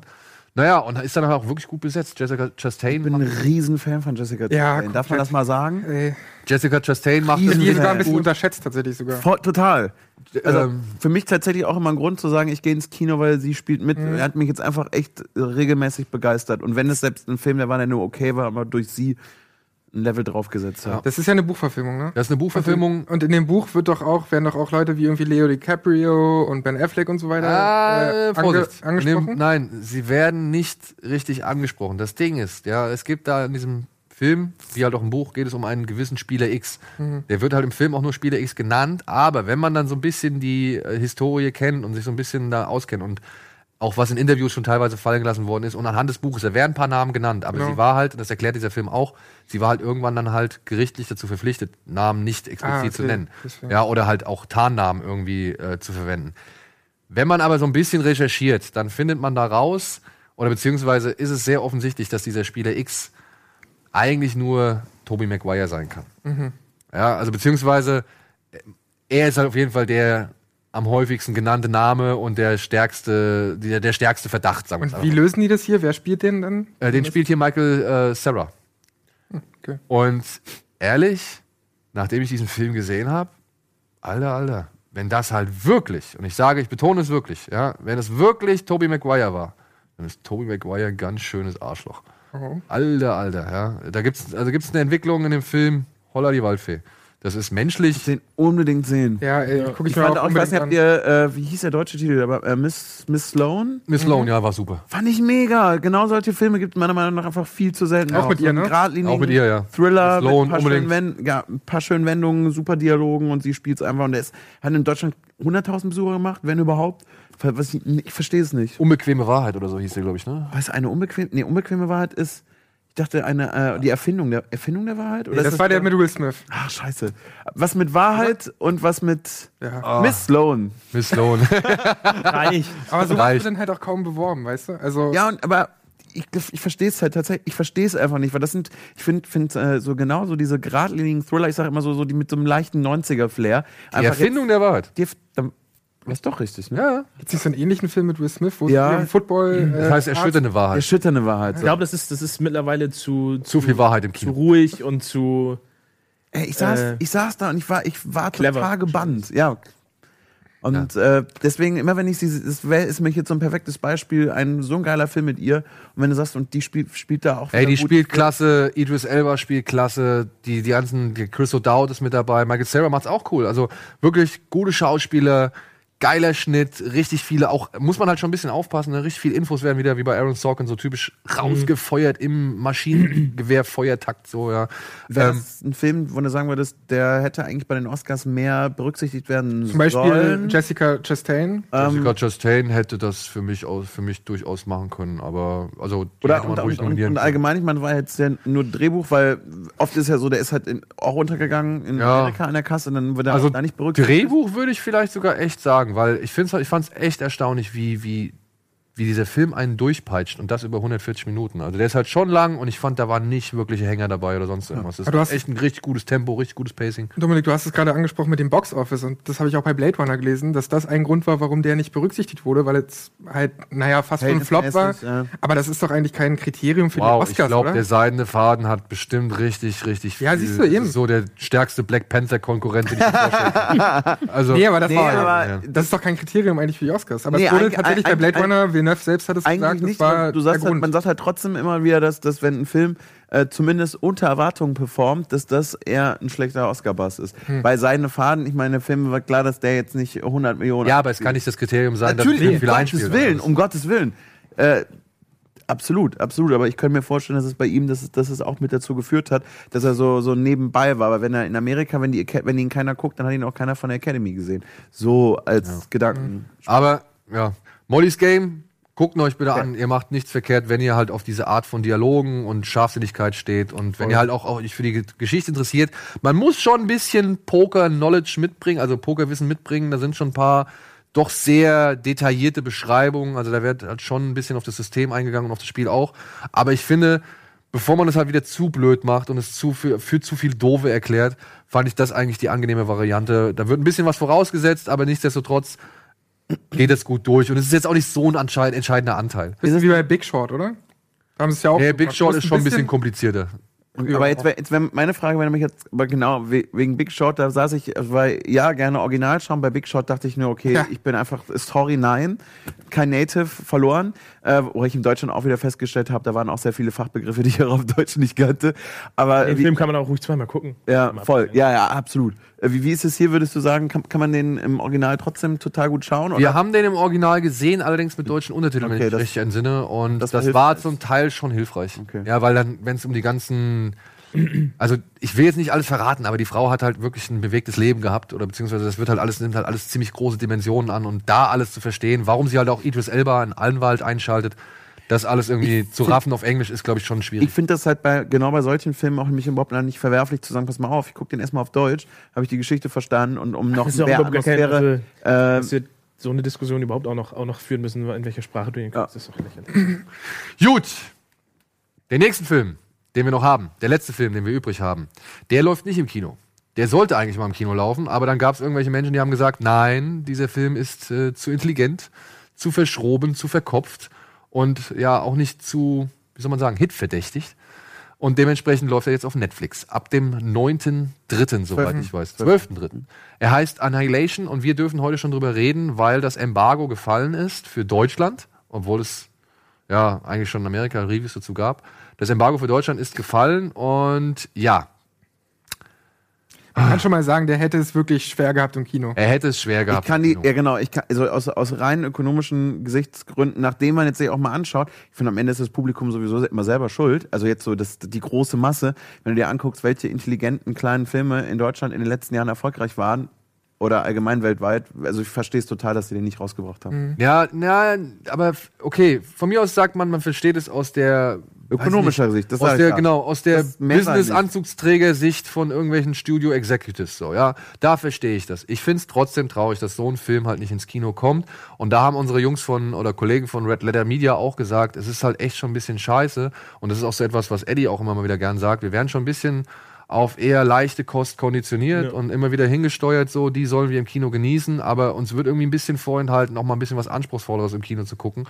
Und ja, der Film, ich würde ihn jetzt auch nicht unbedingt als den anspruchsvollsten Film aller Zeiten be bezeichnen. Nee, überhaupt so. nicht. Ja, also ich fand den Film auch teilweise echt sehr, sehr Genre, also sehr, sehr Science-Fiction-Horror-Genre mit allen typischen Begleiterscheinungen. Also ich finde es jetzt auch nicht so unbedingt das intelligenteste Meisterwerk. Nee, da, da, das ist tatsächlich etwas, weil, weil alle er ist so mega intelligent, ist so überclever. Und, und ich habe, als ich den gesehen habe, habe ich mal gedacht, okay, also entweder bist du jetzt so dämlich, dass du äh, un ganz fassbar, unfassbar viele intelligenten Sachen nicht verstehst, oder du bist so überklug, dass es dir nicht auffällt, dass es für andere zu anspruchsvoll ist. Ich Es hab- geht da ich wahrscheinlich eher auch um die Machart, oder? Wie der Film erzählt wird und. Der Film ist aber auch nicht so krass erzählt. Aber es Naja, nicht so- der ist halt ruhiger halt, ne? Der also, spielt ja nicht auch eher in so eine Richtung wie Ex Machina, so, weißt du, wo du sagst, ja, intelligenter äh, Rau Film auf kleinem Raum, der halt auch nicht die breite Masse erreicht. Naja, kleiner Raum ist es nicht, ne? Die rennen da halt schon durch so einen ganzen Wald die ganze Zeit. Kleiner Raum meine ich so, weißt du, was ich meine? Es geht nicht um das, um das, um, um so ein großes Spektakel, nenne ich Ja, okay, es ist kein Spektakelfilm. Also es geht eigentlich hier drum, ähm, oh, boah, ich hab jetzt den Landstrich vergessen, wo war das denn? äh, irgendwas mit X. Ja, also Haben egal. wir's dann genannt? Irgendwo auf der Welt ist ein, ja, ist etwas vom Himmel auf die Erde gefallen und hat eine Art schimmernde Barriere errichtet, die sich immer weiter ausdehnt. Und diverse Menschen und Teams und Wissenschaftler und was weiß ich wurden da jetzt schon reingeschickt. Und bisher sind nur die wenigsten da wieder rausgekommen. Ah, es ist Fortnite in Real Life. Darum geht's. Battle, Battle Royale Und diejenigen und diejenigen, die rausgekommen sind, haben es aber auch dann nicht mehr lange in der realen Welt, glaube ich, überlebt. Genau, und einer, der halt rausgekommen ist, ist unter anderem, ja, der Mann von Natalie Portman, einer äh, Uniprofessorin und Wissenschaftlerin, einer Biologin. Und die wird jetzt nun halt auch Teil eines fünfköpfigen Frauenteams, das ebenfalls nochmal in die äh, Barriere, hinter die Barriere geschickt wird, den unter Leitung von ähm, Jennifer Jason Lee, einer Psychiaterin, soweit ich das noch in Erinnerung habe. Ne? Die war, glaube ich, Psychiaterin Ja. auf jeden Fall, ja. Und ja, was die dort erleben, was dort drin passiert, das schildert halt dieser Film. Mehr wollen wir nicht Viel mehr darf man auch, äh, sollte man lieber nicht wissen. Genau, es geht dann einfach darum, dass die Frauen da reingeschickt werden. Und ja, ist, ich, ich muss es sagen, er ist auf jeden Fall einer der absolut höheren, besseren Netflix, Direct-to-Netflix-Produktionen. Ja, das Ja, was das gar nicht. inzwischen heißt. Aber Ja. hat Netflix den auch produziert oder haben die nur Nee, eingestellt? die haben den nur bezahlt. Also ich glaube, Paramount war jetzt einfach nur so gebeutelt aus den letzten Jahren. Deswegen, du hast, ihr habt, ich bin total bei dem, von wegen zu sagen, ihr dürft uns nicht das vorenthalten und man wird irgendwie auf leichte Kost äh, konditioniert. Aber ich glaube, bei jeder andere Verleih hätte den auch rausgebracht, aber die haben einfach so viel auch für mutigere Sachen auf die Fresse gekriegt. Äh, ja, oder aber- so viel Geld in Schwachsinn Oder so verschwendet. viel Geld in Schwachsinn verschwendet, absolut. Aber ich, ja. Aber weiß nicht, so ein unzugänglicher Film wie Arrival hat ja auch immerhin seine Kosten eingespielt und hat ja auch funktioniert. gar, aber du? den finde ich gar nicht so krass unzugänglich. Tatsächlich nicht. naja, aber das ist keine normale Sci- Sci-Fi so. Und, und Arrival ist schon ein komplexerer Film als. Viel komplexer, Ja. klar. Aber Ar- Arrival ist natürlich aber auch auf den, auf den Füßen von Prisoners ne, so gelaufen. Du wusstest, du wusstest ungefähr, aber- mit was für einer Klasse dieser Film daherkommt, alleine durch den Ex Regisseur. Machina, Ex Machina hat auch Oscars gewonnen. Und Alex Garland ist ja nun mal ein verdienter Mann. Also ey, der Typ hat Enslaved geschrieben. Eins meiner Lieblingsspiele. Das wirklich storytechnisch auch eine ganz Ich würde jetzt nicht behaupten, dass der amerikanische Durchschnittszuschauer Enslaved eher gespielt hat, als zum Beispiel Ex Machina gesehen. Oder beziehungsweise, weiß ich nicht, was hat er geschrieben hier, 28 Days Later oder sonst Ja. irgendwas, ja. Also, Er hat einige gute Sachen geschrieben. der hat gute Sachen geschrieben. Der sind, da ist Natalie Portman, da ist eine A-List-Schauspielerin mit am Start, so, ja. Plus Jennifer Jason Lee, die durch äh, Tarantino ja auch nochmal wieder zurückkam. Tessa Thompson, ja, die bei Creed und, und, und Thor Ragnarok mit dabei war, so. Also, da sind ja schon richtig gute Leute drin. Das ist ein Film, den kannst du ins Kino bringen und es ist eine Unverschämtheit, dass er nicht ins Kino gelandet Weil er, Kino weil er auch ist. auf krasse Bilder, auf jeden Fall auf krasse Bilder setzt. Ja, Also er aber tolle Bilder. ich sag trotzdem, er hätte es im Kino verdammt schwer gehabt. Ja. Das glaube ich auch. Und dazu kommt aber halt auch, und da muss ich jetzt halt einfach mal so ein bisschen äh, vielleicht ein paar Leuten die Erwartungshaltung vielleicht eindämmen oder zurückschrauben. So das große Meisterwerk finde ich, empfinde ich ihn halt nicht. Nee. Also, so wie Filmstart äh, schreibt Meisterwerk, sehe ich null. Und da bin ich irgendwie. halt beim Unterschied auch zu Arrival, weil Arrival fand ich, also fand ich Für mich, persönlich ja. halt überragend gut. Ja. Und äh, den kannst du dir eben auch anschauen, auch trotz seiner Langsamkeit und trotz seiner vielen hintergründigen äh, Dinge, die sich erst langsam entwickeln, funktioniert er bei mir auch emotional. Und das ist halt bei mir hat er Null. war- Und, und der, Unter der Unterschied Kälte. zu Arrival ist auch, dass Arrivals äh, Atmosphäre greift. Weil Genau. du hast halt auch einen Ja, geilen genau. Score, der das unterstützt. Genau. Und hier fehlt es irgendwie alles. Und hier war ich nie so drin und es war nie so richtig intensiv. Und ich habe nicht mitge äh, mitgefiebert irgendwie so. Also ich habe nie den Punkt erreicht, wo ich drin war. Ja, aber das zeigt ja, dass der halt alleine, dass der alleine von, seiner- von, von der Gänze gar nicht auf dieses Level angesetzt war. Weil das meine ich halt, das Level des Enthusiasmus, was vielleicht die Zuschauer und was auch die Verleihe mitbringen, ist bei einem Arrival noch mal eine ganze Ecke höher als bei dem Film. Also es da vielleicht ich einfacher fällt zu sagen, nee gut, der geht im Kino Okay. sowieso nicht auf. Gehen wir jetzt, gehen wir was, jetzt, jetzt, was nichts mit der Qualität des Films ja, zu tun hat. gehen wir jetzt mal nicht von der breiten Masse aus, ja. Aber wir waren, glaube ich, zu sechst oder zu siebt. Wir haben den wir haben Film, alle Bock gehabt. wir haben alle Bock gehabt. und ich alleine zu Hause hatte Bock. Ja, so wir, haben den auf der, Bock. wir haben den bei Alvin auf der Leinwand geguckt, zu sechs oder zu sieben. Wir hatten alle Bock. Und dann saßen wir am Ende aber alle da und sagten so, ja, also ich meine, ey, das Ende ist stark. Das Ende ist der Hammer. Ja, alle wirkt richtig. Ja, das Finale ist richtig klasse, auch wenn es vielleicht, wenn es ein bisschen durchdenkst, nicht so das Innovativste Ja. oder auch nicht so das Hat ein bisschen was von einem Musikvideo Ja. auch. Aber das Ende ist schon richtig stark. Dazwischen gibt's richtig starke Momente im Bereich, ich sag jetzt mal Horror, Intensität, Anspannung und auch Ekel. Ja, gibt's auch ein paar richtig starke Momente. Aber dann finde ich, dazwischen ist echt sehr viel Leerlauf. Richtig viel Stil Stillstand, wo die Figuren nicht wirklich entwickelt werden, wo die Figuren auch nicht wirklich glänzen dürfen, beziehungsweise wo die Figuren in Szenarien oder Situationen oder Dialoge gesteckt werden, wo ich echt sagen muss, ja Freunde, aber das haben wir jetzt echt alle schon 10.000 Mal gesehen. Ob es jetzt nun Männer, reine Männergruppen waren oder gemischte Gruppen oder Scheißegal. Androidengruppen, scheißegal. Scheißegal. Also ich will gar nicht darauf eingehen, dass das irgendwie fünf Frauen sind, ja, sondern aber Das die ist machen halt ein cooler Ansatz. das ist ein cooler Ansatz, ist, ist vollkommen legitim, das stört auch null, aber die werden halt oder die müssen dieselbe, dieselben Dummheiten machen, die andere Leute schon 10.000 Mal vorher irgendwie Ja. gemacht haben oder machen mussten. Ja, und da finde ich so ein bisschen, ist dieser Meisterwerk-Gedanke. Ja gut, aber Ferne also geguckt. dieses Wort, so clever. äh, gefühlt habe ich das in den, in, im, im letzten Jahr 100 Mal gehört, 100 ne? Mal gehört, bei jedem Film, der auch nur ansatzweise versucht, eine andere Schiene zu fahren. Also, das Entweder- Meisterwerk, das Meisterwerk. Äh, so. entweder hast du Meisterwerk oder Katastrophe. Dazwischen Ja. fühlt nichts so. Ja. Und der Film ist gut. Das ist wirklich von den diesen Net Direct-to-Netflix-Filmen ist es mit der beste, muss ich für mich sagen. Also neben ja, aber du, du machst ja jetzt schon, du sagst jetzt ja für, Das ist schon eine Du vergleichst ihn halt mit? Bright. Genau, du, du packst ihn, in eine, packst ihn in den Kontext von Filmen, die eigentlich die nur mittelmäßig waren. Beast of No Nation fand ich alles andere als mittelmäßig. Den fand Der ich ist richtig super. gut. ja. Den fand ich richtig Aber gut. also ich Aber, aber so wie du es gerade gesagt hast, ist es im Vergleich zu den Netflix-Filmen, ist der schon gut. Aber ja, das, die letzten Netflix-Filme, ich meine, ich, ich, wenn du jetzt bei der Einschätzung, die du gerade gegeben hast, könnte ich für mich momentan, der den noch nicht gesehen hat, nicht einschätzen, Ja. ob der jetzt, ob das, ob das Okay. gut für ihn gewesen wäre, wenn er ins Wir Kino können- gekommen wäre, also- oder ob er so mittelmäßig Das flankiert, klingt dass so wie vor fünf Jahren wäre es gewesen, ja, für Direct DVD ist es ganz okay. Genau, Ja. aber das ist halt, das ist Direct to Netflix, Direct to DVD, scheiß drauf. Es ist das Gleiche. Wir haben einen gewissen Prozentsatz an Filmen, der kommt ins Kino. Der deutlich größere Prozentsatz kommt direkt auf DVD und Video raus. Die meisten Filme werden, oder heutzutage immer noch, die meisten Filme werden nicht fürs Kino gemacht, die werden für Direct to DVD oder Blu-ray oder sonst irgendwas gemacht. Das sind nicht, die, die, die große Masse ist nicht das Kinoprogramm. Ja, guck dir doch einfach an, wie viele Leute, wie viele Filme bringt denn Disney im Jahr raus? Neun Stück, zwölf Stück fürs Kino. Der Rest, der wird halt rausgefeuert so. Und unter dem Gesichtspunkt, ja, das ist für mich eine Einklassifizierung, das ist für mich eine Charakterisierung. Aber dadurch, dass Aber er ich verstehe vorher ins ihr- Kino sollte und in Amerika auch ins Kino kommt, muss ich halt sagen, finde ich ihn dafür einfach wahrlich nicht stark genug. Deswegen kann ich es auch nicht nur aus ökonomischer Gesichtspunkten, sondern also anders. Der hat schon, der hat wirklich an einigen Stellen unfassbar geile Bilder und die hätte ich gerne auch in ganz, ganz groß gesehen. Ich auch, keine Frage. aber dadurch, dass er mich trotzdem inhaltlich überhaupt nicht mitgerissen hat und eigentlich mich mehr mit so einem mit so einem Achselzucken so, also eigentlich Jacke, ob ich den gesehen habe oder nicht, also gibt, der hat mir einfach nie, nichts gegeben äh, in, in der Form.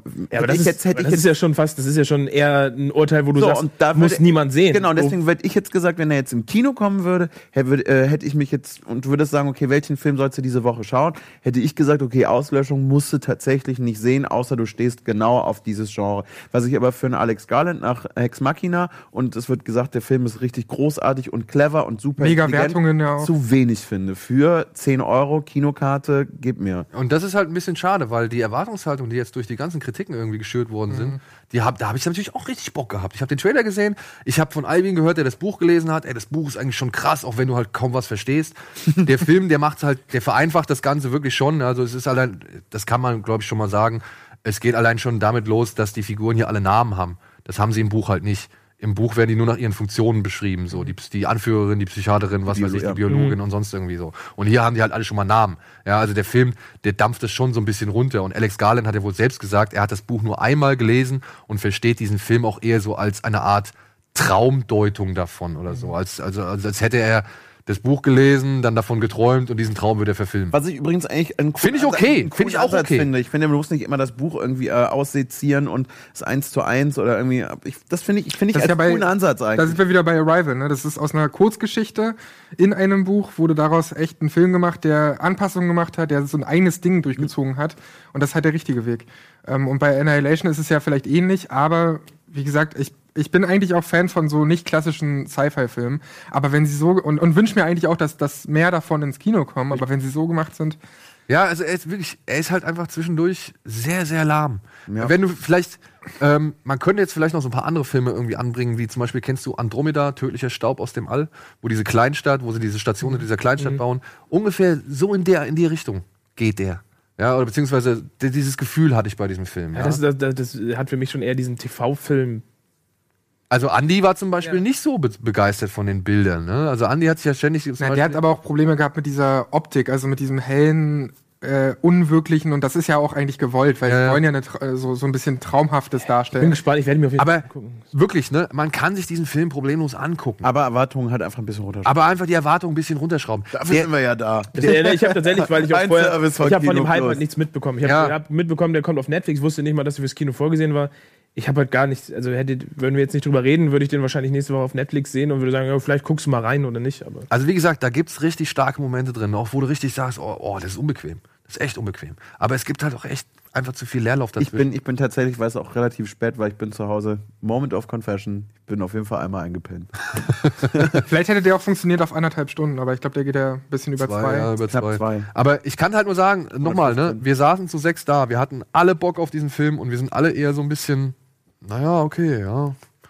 Ist auf jeden Fall besser als Cloverfield Paradox oder Bright oder sowas. Ja, was ist denn das für ein Maßstab? Ne? Okay. Also, so dürfen wir halt auch nicht rangehen, ähm, Nee, dass man sagt, im. Vergleich zu der größten Scheiße ist es okay. Also es ist schon ein bisschen schade, dass er nicht ins Kino gekommen ist, aber er ist auf jeden Fall nicht dieses allzu große Meisterwerk, meiner Ansicht nach. Genau, ne, und deswegen hält sich mein, meine Trauer, dass er nicht im Kino ist, tatsächlich verhältnismäßig In Grenzen. in Grenzen. Ja, okay. So, jetzt haben wir lang genug gebabbelt und ihr werdet es ja selbst sehen demnächst. Und ansonsten gehen wir noch mal kurz in die Werbung und melden uns gleich wieder zurück mit ein paar Nachrichten, glaube ich.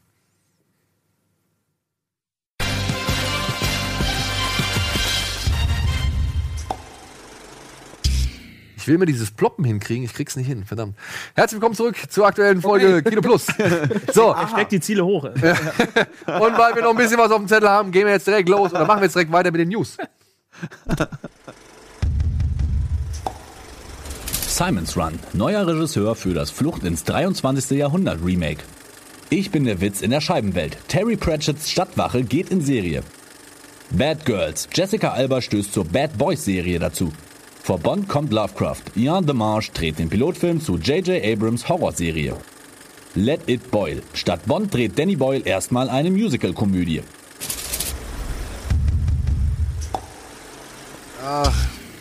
Das Problem ist, man muss dazu sagen, als wir die News zusammengesucht haben, da waren noch nicht so viele News irgendwie da und deswegen, naja. Deswegen sind ihr- die geworden. Deswegen sind Restware. Deswegen Ja. sind es die geworden. Naja, es gibt ein paar Sachen, die haben mich interessiert.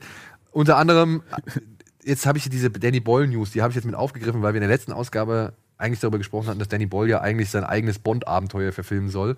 Aber das ist jetzt wohl erstmal nach hinten angeschoben, denn Danny Boyle will wohl jetzt erstmal eine, ja, ein Musical verfilmen, weil das ist für ihn die reinste Form des Kinos. Genau, er ist großer Musical-Liebhaber, habe ich irgendwie gelesen, was eigentlich schade ist, weil ich kann mir einen Bond gut vorstellen unter ihm. Achso, ich dachte, er Bond gut als Musical.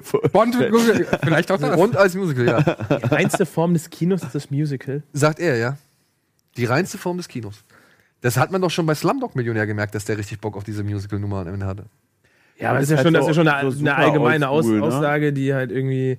Die, da müsste ich mich jetzt mal reinlesen, um das überhaupt, was er damit, Ja. was er damit meint. Was, also, Vielleicht fr früher konnten Schauspieler einfach ja noch mehr. Die konnten alle singen, konnten alle tanzen und spielen. ja, aber davor war Stummfilm. Da, Ja, ja. Gar nichts.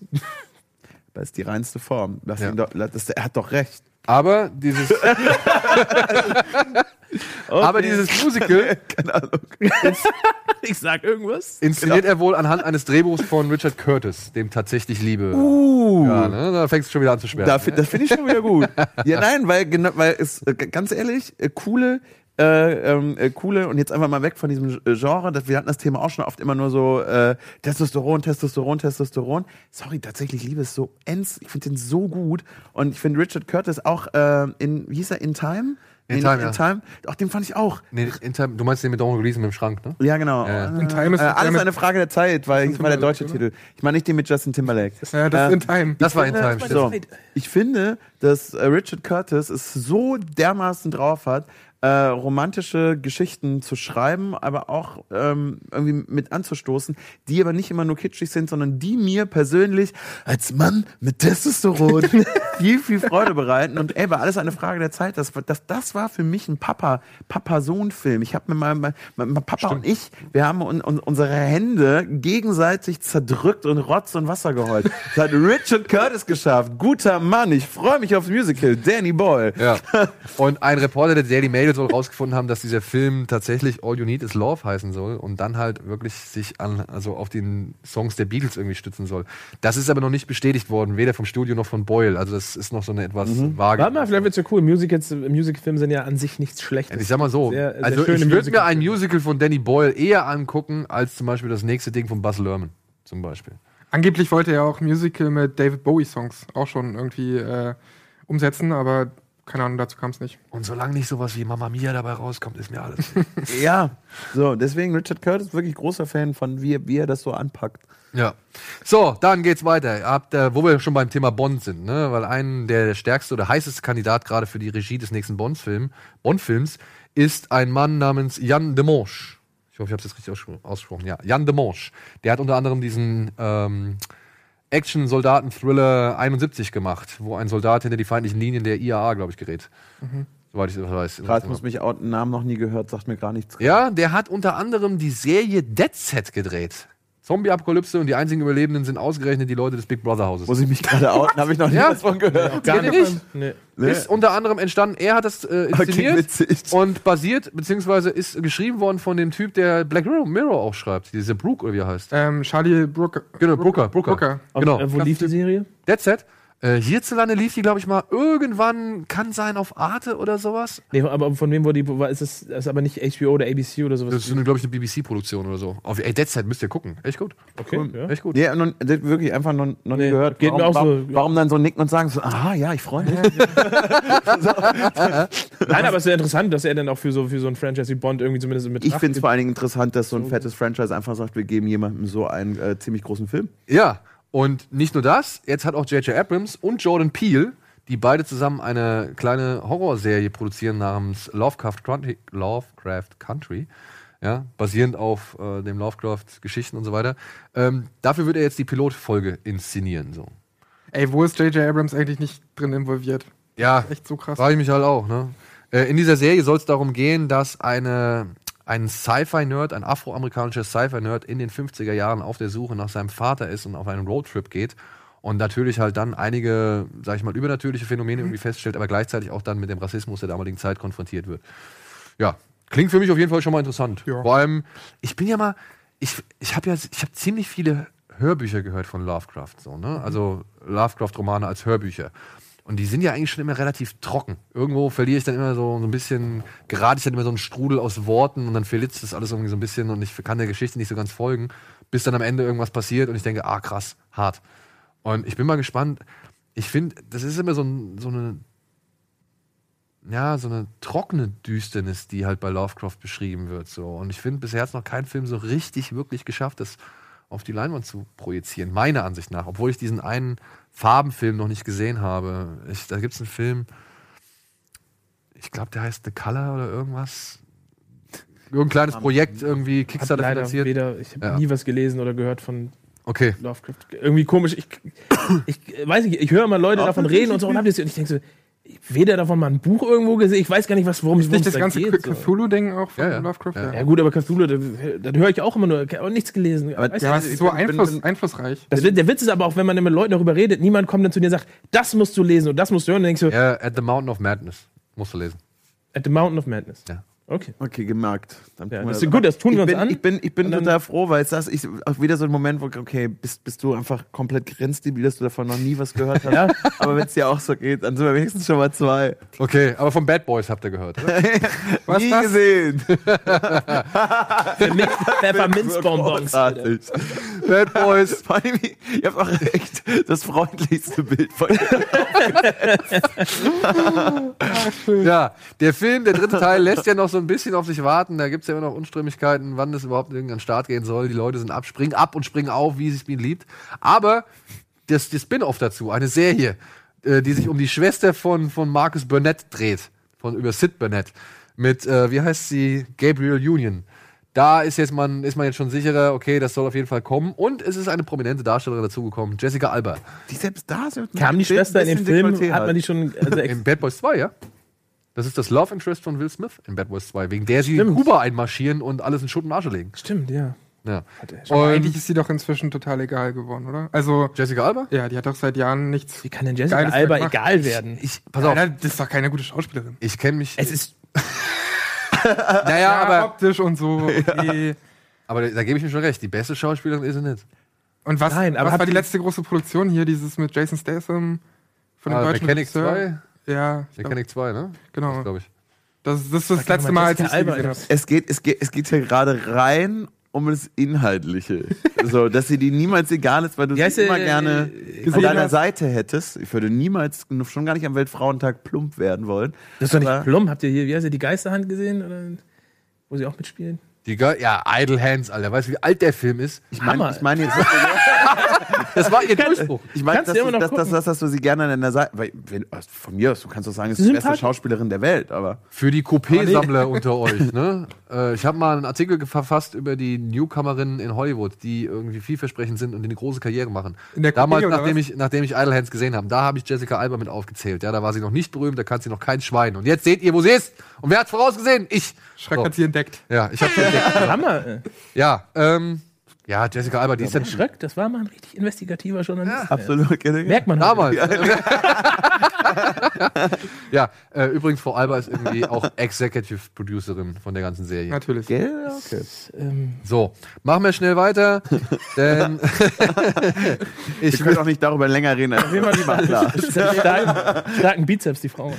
Ja, aber ich finde selbst auf dem selbst hier hat sie, das wirkt das so, okay, man, ein bisschen viel, bisschen viel, viel Muskeln, aber fast ein bisschen Dekolleté sogar schon. Hätte das mit dem, ich hätte das geglaubt, wenn das Licht im Gesicht ein bisschen angepasst worden wäre. Ja. Äh, so, dann, wo eine Nachricht, über die ich, über die ich mich sehr freue. Ähm, The Watch soll eine Miniserie werden aus dem Terry Pratchett-Universum. Und da geht es um nichts Geringeres als die Stadtwache, von der ich so gut wie alle Bücher gelesen habe. Ich bin ein riesengroßer Fan der Stadtwache. Kennt ihr nicht? Die- Lovecraft und Terry Pratchett ist, ist genau das Aber- gleiche Level. Die, die Ich Sache ich immer höre, was Das alle sagen immer, alle immer so. gesehen haben Ich sag und so, gelesen was ist immer, wie haben die immer so viel Ja. Zeit? Das ist nämlich auch der Witz. Ich so, ja, Terry Pratchett, was war das? Und sagt, kommt immer nur einer um die Ecke, ja, Scheibenwelt.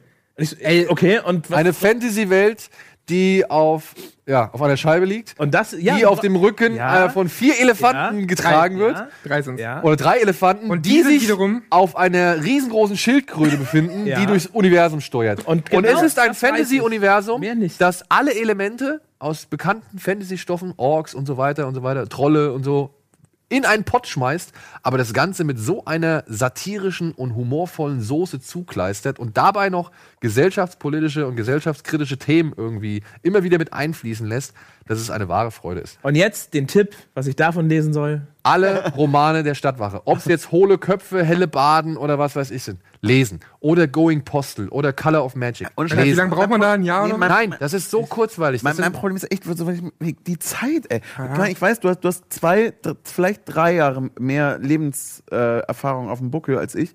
Aber äh, ich finde das immer so krass, weil ich immer denke, okay, ich würde gerne so viel mehr. Aber ich denke, wie? Ich kenne die Scheibenwelt nur von Discworld Noir, was mal so ein PS1-Spiel Aber- war. Aber Ey, das ist mit deinem Gaming-Journalismus um die- ja, das- einfach ey, das war geil. holen. hol dir einfach, hast du ein Kindle oder sowas? Ich hätte es mir jetzt super oldschool als Buch Ja, hol's dir als Buch. Ey, wirklich, äh, so, so hohle Köpfe, helle Baden, diese ganzen Nachtwache-Geschichten. Er haut doch die, die Sprüche raus. Hole. Was? Ich kann. Ah, du musst das sind für Hohle mich Böhm, gelesen äh, böhmische Dörfer. Also okay, ich- wir lesen jetzt Mountain of Madness und die Stadtwache. Als Stadtwache und ich, ich glaube, ich. Reicht da irgendwie ein Buch oder müssen wir alle zehn lesen? Reicht dir mal ein Buch. Hole, ich, äh, ist, muss man das in der Reihenfolge lesen? Naja, das, das, das baut schon so ein bisschen aufeinander auf. Okay, Hohle Köpfe ist Teil 1. Nee, ich glaube, hohle Köpfe. Scheiße, das hätte ich vermerken können. Aber zum Beispiel, ich habe angefangen mit hohle Köpfe und ich habe nichts gewusst über diese anderen Figuren, aber es wird dir halt immer schon was. äh, Fang mit hohle Köpfe an. Okay. Ähm, es wird dir halt schon immer wieder Zwei was lange Flüge vor mir, das, Ja. das kann ich vielleicht. Es wird dir schon immer wieder erklärt, so ein bisschen über die Figuren und so weiter. Und wenn du dann mal ein Buch davor liest und danach liest, dann merkst du, okay, wie das alles so zusammenhängt und so weiter. Es ist jetzt nicht irgendwie, es geht natürlich immer um einer Geschichte und hier und da greift es mal ein bisschen übergreifend in andere vergangene oder zukünftige Ich, Geschichten ich rein. google mir das mal noch Aber mal zusammen. das ist Sollte wirklich, möglich sein. Ja. Ich habe da teilweise Tränen gelacht bei diesen Büchern, ja. aber meinst du, das kann erfolgreich adaptiert werden? Ich hoffe es. doch- Ich wünsche es mir so sehr. Ich wünsche mir so sehr, weil ich bin jetzt, muss ich ehrlich zugeben, nicht der größte Fan Stimmt, von diesen bisherigen Terry Pratchett-Filmen, Going Postal oder Call of Magic. So, ich finde es, oder wie heißt der andere, irgendwas mit Hawk. Egal. Ich kann mich nie so ganz mit denen anfreunden, aber natürlich. Wachen, Buch 1, Wachen, Wachen. Geil, Danke, Alvin. Mach, mach das erste Buch, dann machst du schon mal, das ist schon mal ganz gut. Und dann, Dann Hohle Köpfe. und dann hole Köpfe. Ich habe zwei lange Flüge vor mir. Also zwei- Ich 212 mein, ey, allein- verhindern, oder? da Ey, geht's auf, allein- so, wenn du das nächste Mal da bist, wir, Reden, wir, machen wir eine Buch. wir, wir überlegen gleich, welches wir davon zu, zuerst lesen und wenn du dann wieder da bist, dann sprechen wir darüber. das, oh Gott, das heißt, ich Buch habe plus? jetzt Druck, weil ich bin ja ganz Oder bald bis da. zum übernächsten Mal. Ich bin ja ganz bald. Wir- wir da. klären ich habe jetzt zwei wirklich, ich, ich fliege 24 Stunden in den nächsten vier Tagen. Also netto. Oder? Vor allem muss ja das Buch Mach mach doch mal einen Pilot zu ähm, Buch Plus. Buch plus, genau. Literatur LKH in Reich, falls du das gerade siehst. Komm rum. Aber wir haben doch schon den Buchclub, dann kommst du in den Buchclub. So. Ja, sehr gut. so, wir müssen weitermachen. Ich will weitermachen. Wir haben noch was zu erzählen. Ähm, ja, auf jeden Fall wird das eine Serie sein, die mit der BBC produziert wird und dem, ja, Terry Pratchetts eigenem Produktionsstudio Narrativia oder so heißt es, ja. Und dann gibt es noch eine Serie jetzt über Amazon, Good Omens heißt die, aber da können wir auch bei Bada Binge drüber reden. Egal. So, und dann wurde noch bekannt, dass Simon Kinberg das Remake zu Flucht ins 23. Jahrhundert drehen soll. Beziehungsweise Sardos, ne? Hieß, nee, nicht, nicht Sardos, jetzt habe ich was falsch. Logan's Run, Entschuldigung. Aber ich, die bringe ich beide immer ein bisschen durcheinander, weil die beide so ein bisschen schräg 70er Jahre psychedelisch sind. So. Ähm, ja, Simon Kinberg, der unter anderem Produzent und Drehbuchautor diverser X-Men-Filme, der jetzt auch gerade einen neuen Star Wars-Film schreibt. Ähm, Sehr umtriebig, der Typ. Der sollte Ja. erst den Boba Fett-Film schreiben, der ja immer noch nicht irgendwie. Also der an, Richtig, an, ne? angeblich immer noch in Entwicklung ist und so weiter. Und jetzt weiß man gar nicht mehr inzwischen, welchen Star Wars-Film der macht, aber auf jeden Fall soll der den schreiben. Also der macht alles, ne? Der Ja. Und der macht jetzt gerade sein Regiedebüt für Dark Phoenix sein, Dark Phoenix sein. Und danach soll er halt Logan's Run verfilmen. Ein Film mit Michael York, in dem es um eine ja, Utopie oder Dystopie geht, in der Menschen nicht älter werden als 30 Jahre. Denn da werden sie, so sagt man, wiedergeboren. Ah, okay. Und wer das nicht möchte, wer diese Wiedergeburt nicht mitmachen möchte und dann halt aus diesem System oder aus dieser Utopie rausflieht, der wird als ja, Läufer bezeichnet. Und es gibt halt extra Menschen, wie halt Logan, der jetzt halt dann damit beauftragt ist, diese Läufer zurückzuholen und sie halt ihrer Wiedergeburt zuzuführen. Wer den Film noch nicht gesehen hat, ja, es ist halt bunt, schräg und äh, So Artwork gefällt mir. Ja. 70er-Film, ne? prominent besetzt, muss man mal sagen. Faye Dunaway spielt mit, Michael York spielt mit.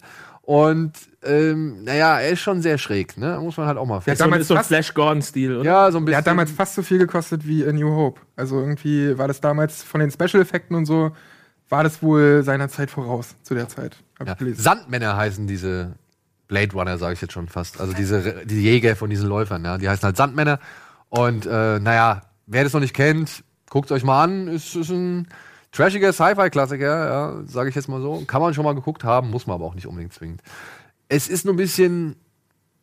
Ich finde es ein bisschen bedenklich, weil das Ganze ist schon wieder so als familiengerechtes Ach. Ding angelegt, was so wohl im Tonfall eines Tribute von Panem, beziehungsweise Look und Feel von einem Oder hier Tribute Labyrinth Panem und sowas, ne? ja, sein soll. Und da glaube ich, äh, könnte es schwierig werden, ob man das irgendwie so akzeptieren möchte. Dieses nochmal. Ja, Maze so. Runner. Das waren die News. Simon Kinberg ist halt auch immer so ein Gefühl, so ein Auf und Ab. Ja. Manchmal, manchmal schreibt er ganz clevere Sachen, so gerade auch bei den X-Men. Manchmal äh, ist das eher so oh, Ja. verkackt. Aber leider Voll- wieder, wieder nichts Neues, ne? Eine Adaption, dann einmal Ja. ein Remake. Es, es ist wird echt- kaum es noch ist ori original schade. irgendwas aber- aber- aber- für Film. Nicht, Aber nicht, hier- dass es, nicht, dass das Ich deinem Argument irgendwie schädigen soll, aber das haben wir vor zwei Jahren auch schon gesagt. Ja, genau. Nee, aber ich, ich, ich, bei, bei mir war es jetzt tatsächlich nochmal, aber dass es mir nochmal anders ähm, offenbart wurde in meinem Einkopf. Äh, hier Christopher Robin, wie heißt es? Es jetzt immer die Geschichten erzählt werden, wie Geschichten entstanden sind. Äh, also Winnie immer, Pudding, immer, genau, es ist Winnie Pudding. Nein, nein, nein, nein, nein. Es gibt zwei. Es gibt Goodbye, Christopher Robin. Ja, das ist, Das, ich meine den neuen, den großen von Disney. Der das ist groß von Disney Christopher gemacht Robin. Ja. Christopher Robin, ne? Genau. Ich meine nicht Goodbye, Chris, nicht die Fox Searchlight Produktion, sondern groß Disney. Aber ich sage, ey, Disney, oder allgemein, ihr, wir haben jetzt schon ganz oft so, wie die Geschichte entstanden ist. So, ent, schreibt mal wieder eine neue, so statt Erklärt, wie die alte alt erklärt, wie die alte geschehen Oder ist. warum wird denn nicht eine eigene Welt nochmal geschaffen, wie Discworld, wie es, keine Ahnung, Star Wars und Wie so. alles halt. Wie, wie, wie, wie alles, was man halt so mag. Mal was Neues, einfach mal wieder. mal ein neues Avatar. So, ja, Das erst. ja, mal ein neues Mary Ein- Poppins. Ich Ein mich neues Avatar, einfach nachdem ein Film draußen war. Naja, es ist ja eine eigene Welt, eine neue große Ja, Welt, ja. die geschaffen wurde, nur für Film. So, aber wir haben noch ein bisschen was, was wir unter die Leute jubeln wollen. Nämlich originelle Filme. Der Jubler. Sehr gut. Good, Good Time. Äh, den haben wir hier schon mal ein paar Mal vorgestellt. Es geht um einen jungen Mann, der zusammen mit seinem Bruder eine Bank überfallen hat. Das ging schief. Der Bruder wurde verhaftet und jetzt versucht er ihn halt aus dem Gefängnis rauszuhauen, beziehungsweise Kaution aufzutreiben, um ihn halt aus dem Gefängnis zu holen. Ein sehr nervöser, anspannender, aber wirklich auch stark gespielter und echt dreckig gefilmter Film, ähm, den man sehr, sehr gut gucken kann und den ich euch wirklich gerne, wie Colin so schön sagt, aufs Zahnfleisch legen möchte. Und wie ihr sehen könnt, könnt ihr zwei davon gewinnen, weil dann muss ich eine mich mitnehmen. Ja, Die Gewinnspiele werden immer kleiner, je mehr Leute hier sitzen. weißt du, mach ruhig wie Eddie. nein, nein, nein, nein, nein. Ja, könnt ihr gewinnen, indem ihr eine E-Mail-Adresse, nee, eine E-Mail an die altbekannte E-Mail-Adresse schickt, kiloplus.rockbeats.tv mit dem Betreff Sprite. Und was ich vorhin vergessen habe, wir verlosen natürlich auch noch was zu Operation 12 Strong. Ja, auch wenn der vielleicht nicht in so vielen Kilos laufen wird, könnt ihr gerne Freikarten von uns gewinnen. Und wir verlosen sogar noch einmal Call of Duty Modern Warfare, das Remaster für die PS4. Das verlosen wir auch noch. Könnt ihr gewinnen, indem ihr einfach eine E-Mail an die bekannte Adresse schickt, kinoplus.rocketbeats.tv, mit dem Betreff, jetzt habe ich wieder vergessen, scheiße, was habe ich genommen? Pferdekrieger. Pferdekrieger, genau. Das, äh, ja, dann sollen die Preise euch gehören, beziehungsweise wir wollen euch ins Kino schicken. Dementsprechend schnell, äh, wenn ihr in Operation 12 Strong wollt, schnell melden, denn dann können wir euch auch schnell die Karten zuschicken, damit ihr den Film noch im Kino sehen könnt. So, Übrigens, der Ich möchte, Autor, noch, ich möchte noch sagen, weil ich kann es ich kann's einfach nicht verhindern, weil der hier steht. Wenn ihr Netflix habt, guckt euch äh, Dazed and Confused an oder Confusion. Ist einfach ein hammergeiler Film. Sommer der Ausgeflippten. Ein Hammer. Ist ein, ist ohne Scheiß ist einer meiner Lieblingsfilme. Dieser Film ist einfach so genial und so unterhaltsam. Und es passiert so wenig. Ja. Wenn, wenn ihr den noch nicht gesehen habt, ey, chillt euch zu Hause hin, guckt euch den Film an. Äh, einfach großartig. Genau. Großartiger Film. schreibt der Autor von äh, hier Operation 12 Strong, der schreibt übrigens auch Top Gun Maverick. Die Fortsetzung? Ja. Und der schreibt hier Logan's Run, was wir eben auch hatten. Ach echt? Ist Ja. das der? Ja, das ist der, wie heißt der, Da Peter ist aber Craig. einiges los in Hollywood. Peter Craig. ey. Hat auf, Voll der Inzuchtverein dann. Ja, mega, Alter. J.J. Abrams macht alles, Peter Craig, die- hier. Das Ja, ist bestimmt auch immer, das sind bestimmt nur so drei Leute, die fünf verschiedene Namen haben. das ist So, quasi sehr über Stephen King. die, Also, die Eifel von Amerika. Okay, wir gehen kurz in die Werbung und melden uns gleich noch in dem letzten Part zurück und gucken vielleicht noch ein paar Trailer.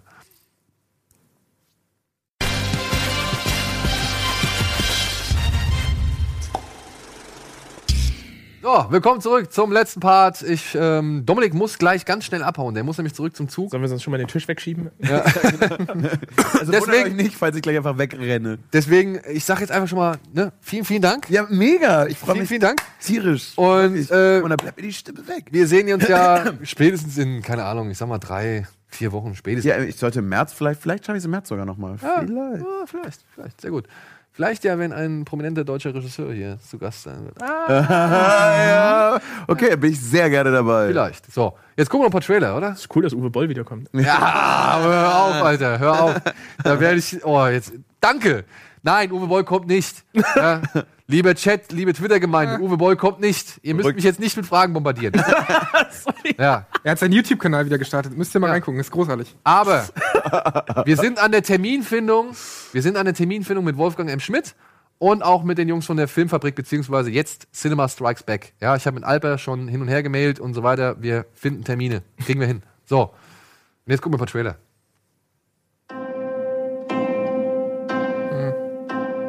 Winnie Pooh? Nee, hier, ähm, der zweite Teil, der zweite Teil von Ach, Mary, Poppins 2? Ja. Nein, Nein, nein, nein, nein. das ist Take them Winnie away this weekend. Echt? sir. Christopher Robin. need to cut Ach doch, ja. 20%. You were promised these people good jobs. And Also Winnie Pooh jetzt, ja? Aber worum geht's denn dann in einem anderen Film, wenn es auch darum geht, dass da die Geschichte erklärt wird, dass er, wie er Winnie Pooh erfunden hat? Ich kenne den anderen gar nicht. Ich dachte nur, es gibt den. Oder ist es jetzt ein richtiger Winnie Pooh-Film, wo auch Winnie Ja. Pooh. Ja, okay. Ich habe den Trailer noch nicht gesehen. Ich heb mir sowas immer wieder auf. Was, was hat mir diese Information jetzt zu sagen? Das hat einfach Disney Beauty and the Beast. From the studio. Oh, Ja, also, stand du, davor, musst, du musst Disney auf jeden Fall nochmal noch mal erklären, was Ja. die so machen. kennt ja auch keiner dieses Schloss, was am Anfang gezeigt wurde. Pooh? Christopher Robin. Die haben halt die Originalstimme halt bekommen, ne? Oh, ja, ist das der alte? ja? Cummings oder so heißt der? Cummings? A few wrinkles, maybe. Wussten sie nicht, ob sie jetzt eine Puppe nehmen oder CGI oder was war das? Also, das, die sieht jetzt nicht so aus wie bei Paddington zum Beispiel. Ah, bei Paddington funktioniert, warum soll der nicht auch funktionieren? Naja, weil der anders aussieht. Ja, aber, aber das Ding ist, ja, ist Weißt du, es sieht so aus, als wenn es nicht Ja, aber Teil ist, also ich- Ganzes. ich muss ja sagen- nicht entscheiden. Pass auf, Ja, aber- ich kenne von Winnie Pooh nur vor allem, also ich habe noch ein Winnie Pooh Buch, was nicht unter dem Disney Trademark läuft, so, ja, da wo noch alte Zeichnungen drin sind. Aber ich kenne halt vor allem diese Winnie Pooh Disney Zeichnungen, ja, mit Ticker, dem Reißverschluss. ich wollte so sagen, die sind ja eigentlich so wie Puppen. Ja, das sind, ja sind's fast immer alles Stofftiere so. Dementsprechend finde ich jetzt diesen Stofftier-Lick. Der äh, auch IA hat ja auch einen ange, ange Genau. IA hat auch diesen ange so mit so einem Nee, das ist sogar ein Reißzweck im Arsch, ne? Ja, aber es war ein ja, so einen komischer, Nagel oder so. Ja. komischer Mix aus irgendwie Und Puppe Pooh hat ja auch eher so diese Puppenhände und so. Sah nach einem komischen Mix aus zwischen CGI und Puppe irgendwie, keine Ahnung. Ja, lass uns mal Vielleicht überraschen. auch- Ja, genau. Ne? Ich meine, ich war auch bei, ich war, ich war wirklich bei Paddington. Beim ersten war ich skeptisch. Du darfst, ganz ehrlich, ich habe mich jetzt extra zurückgehalten, aber jetzt hast du mich doppelt getriggert. Du hast Paddington Paddington nämlich zweimal gesagt. Tatsächlich, ich dachte auch so, oh ja, sprechender Bären saß in der Ja, äh. Pressevorführung und war nach zwei Minuten Ja. glücklichster Mensch der Welt und habe ja tatsächlich, nachdem ich drei oder viermal drüber nachgedacht habe, den zweiten Teil einfach gesagt, so nein, ich hatte bei keinem Film letztes Jahr so viel Spaß im Kino äh, wie bei Paddington. Und das 2. Ende ziemlich emotional. Ja, Ich habe ihn viermal geguckt. Ich habe ihn zweimal gesehen. auch Viermal. Zweimal geheult. Ja. So, machen wir weiter. Aber Ewan McGregor ist eigentlich immer eine, für mich persönlich immer eine, Ja. eine gute Wahl. Ah, das ist dieser Tully, ne?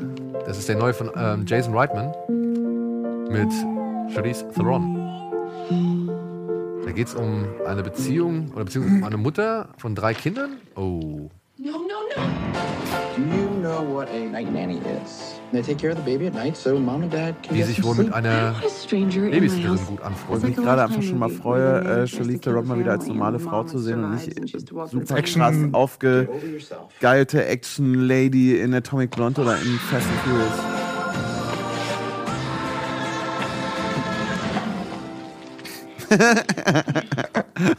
Mom, what's wrong with your body?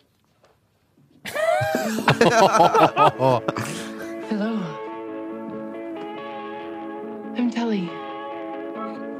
I'm here to take care of you. Oh, das Ist das die aus Blade Runner, ne? San, San Junipero, Black Mirror Folge auch. Ja. Aber die war auch bei Blade Runner, die eine Prostituierte, oder? I hold a baby all day, and then nighttime rolls around, and I'm supposed to just switch gears. Like, hello, all sexy now. You're empty. Yeah. Ist von Diablo Cody geschrieben übrigens, ne? side. der Drehbuchautorin von Your Juno. 20s are great.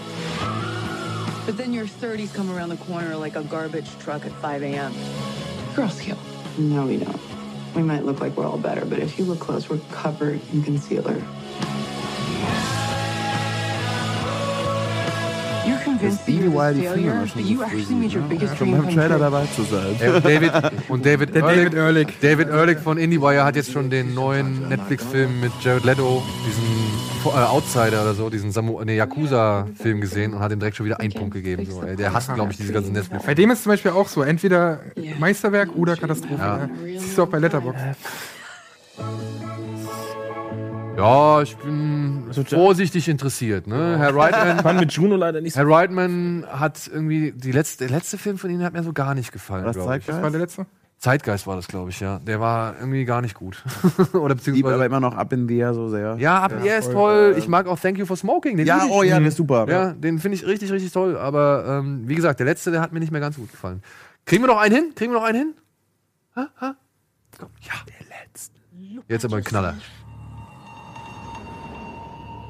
Know it hurt. I know. The grief, it never left you. It's time to let go. Ist das dieser.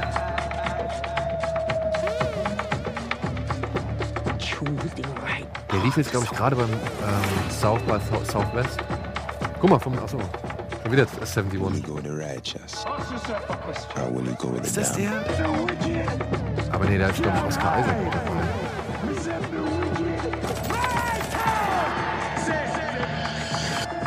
I sent you to London so you wouldn't start a war in Kingston.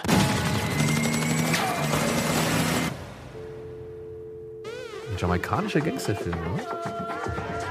Ah ja, das ist der neue von Dings, von, von Idris Elba. Der, der, der so, der eher verrissen wurde, ne? Ja. Der war bei der Berlinale, ne? Da kam er, glaube ich, nicht so gut weg. Er Der Regie kam nirgendwo geführt hat, oder? der Regie geführt hat, ja. Ja. Er hat da Regie geführt. Finde ich auf jeden Fall interessant vom Thema. Hat zumindest jetzt im Trailer mir so ein Gefühl wie, also nicht direkt, so wie City of God. ja, so, ein City of bisschen, God musste ich ein bisschen dran so, denken. so ein bisschen so ein ganz ekelhaftes, düsteres, Dreck. Dreck, dreckiges Dreck, Dreck und Dreck. Filmdrama. So, ne? Crime-Drama, so, ja.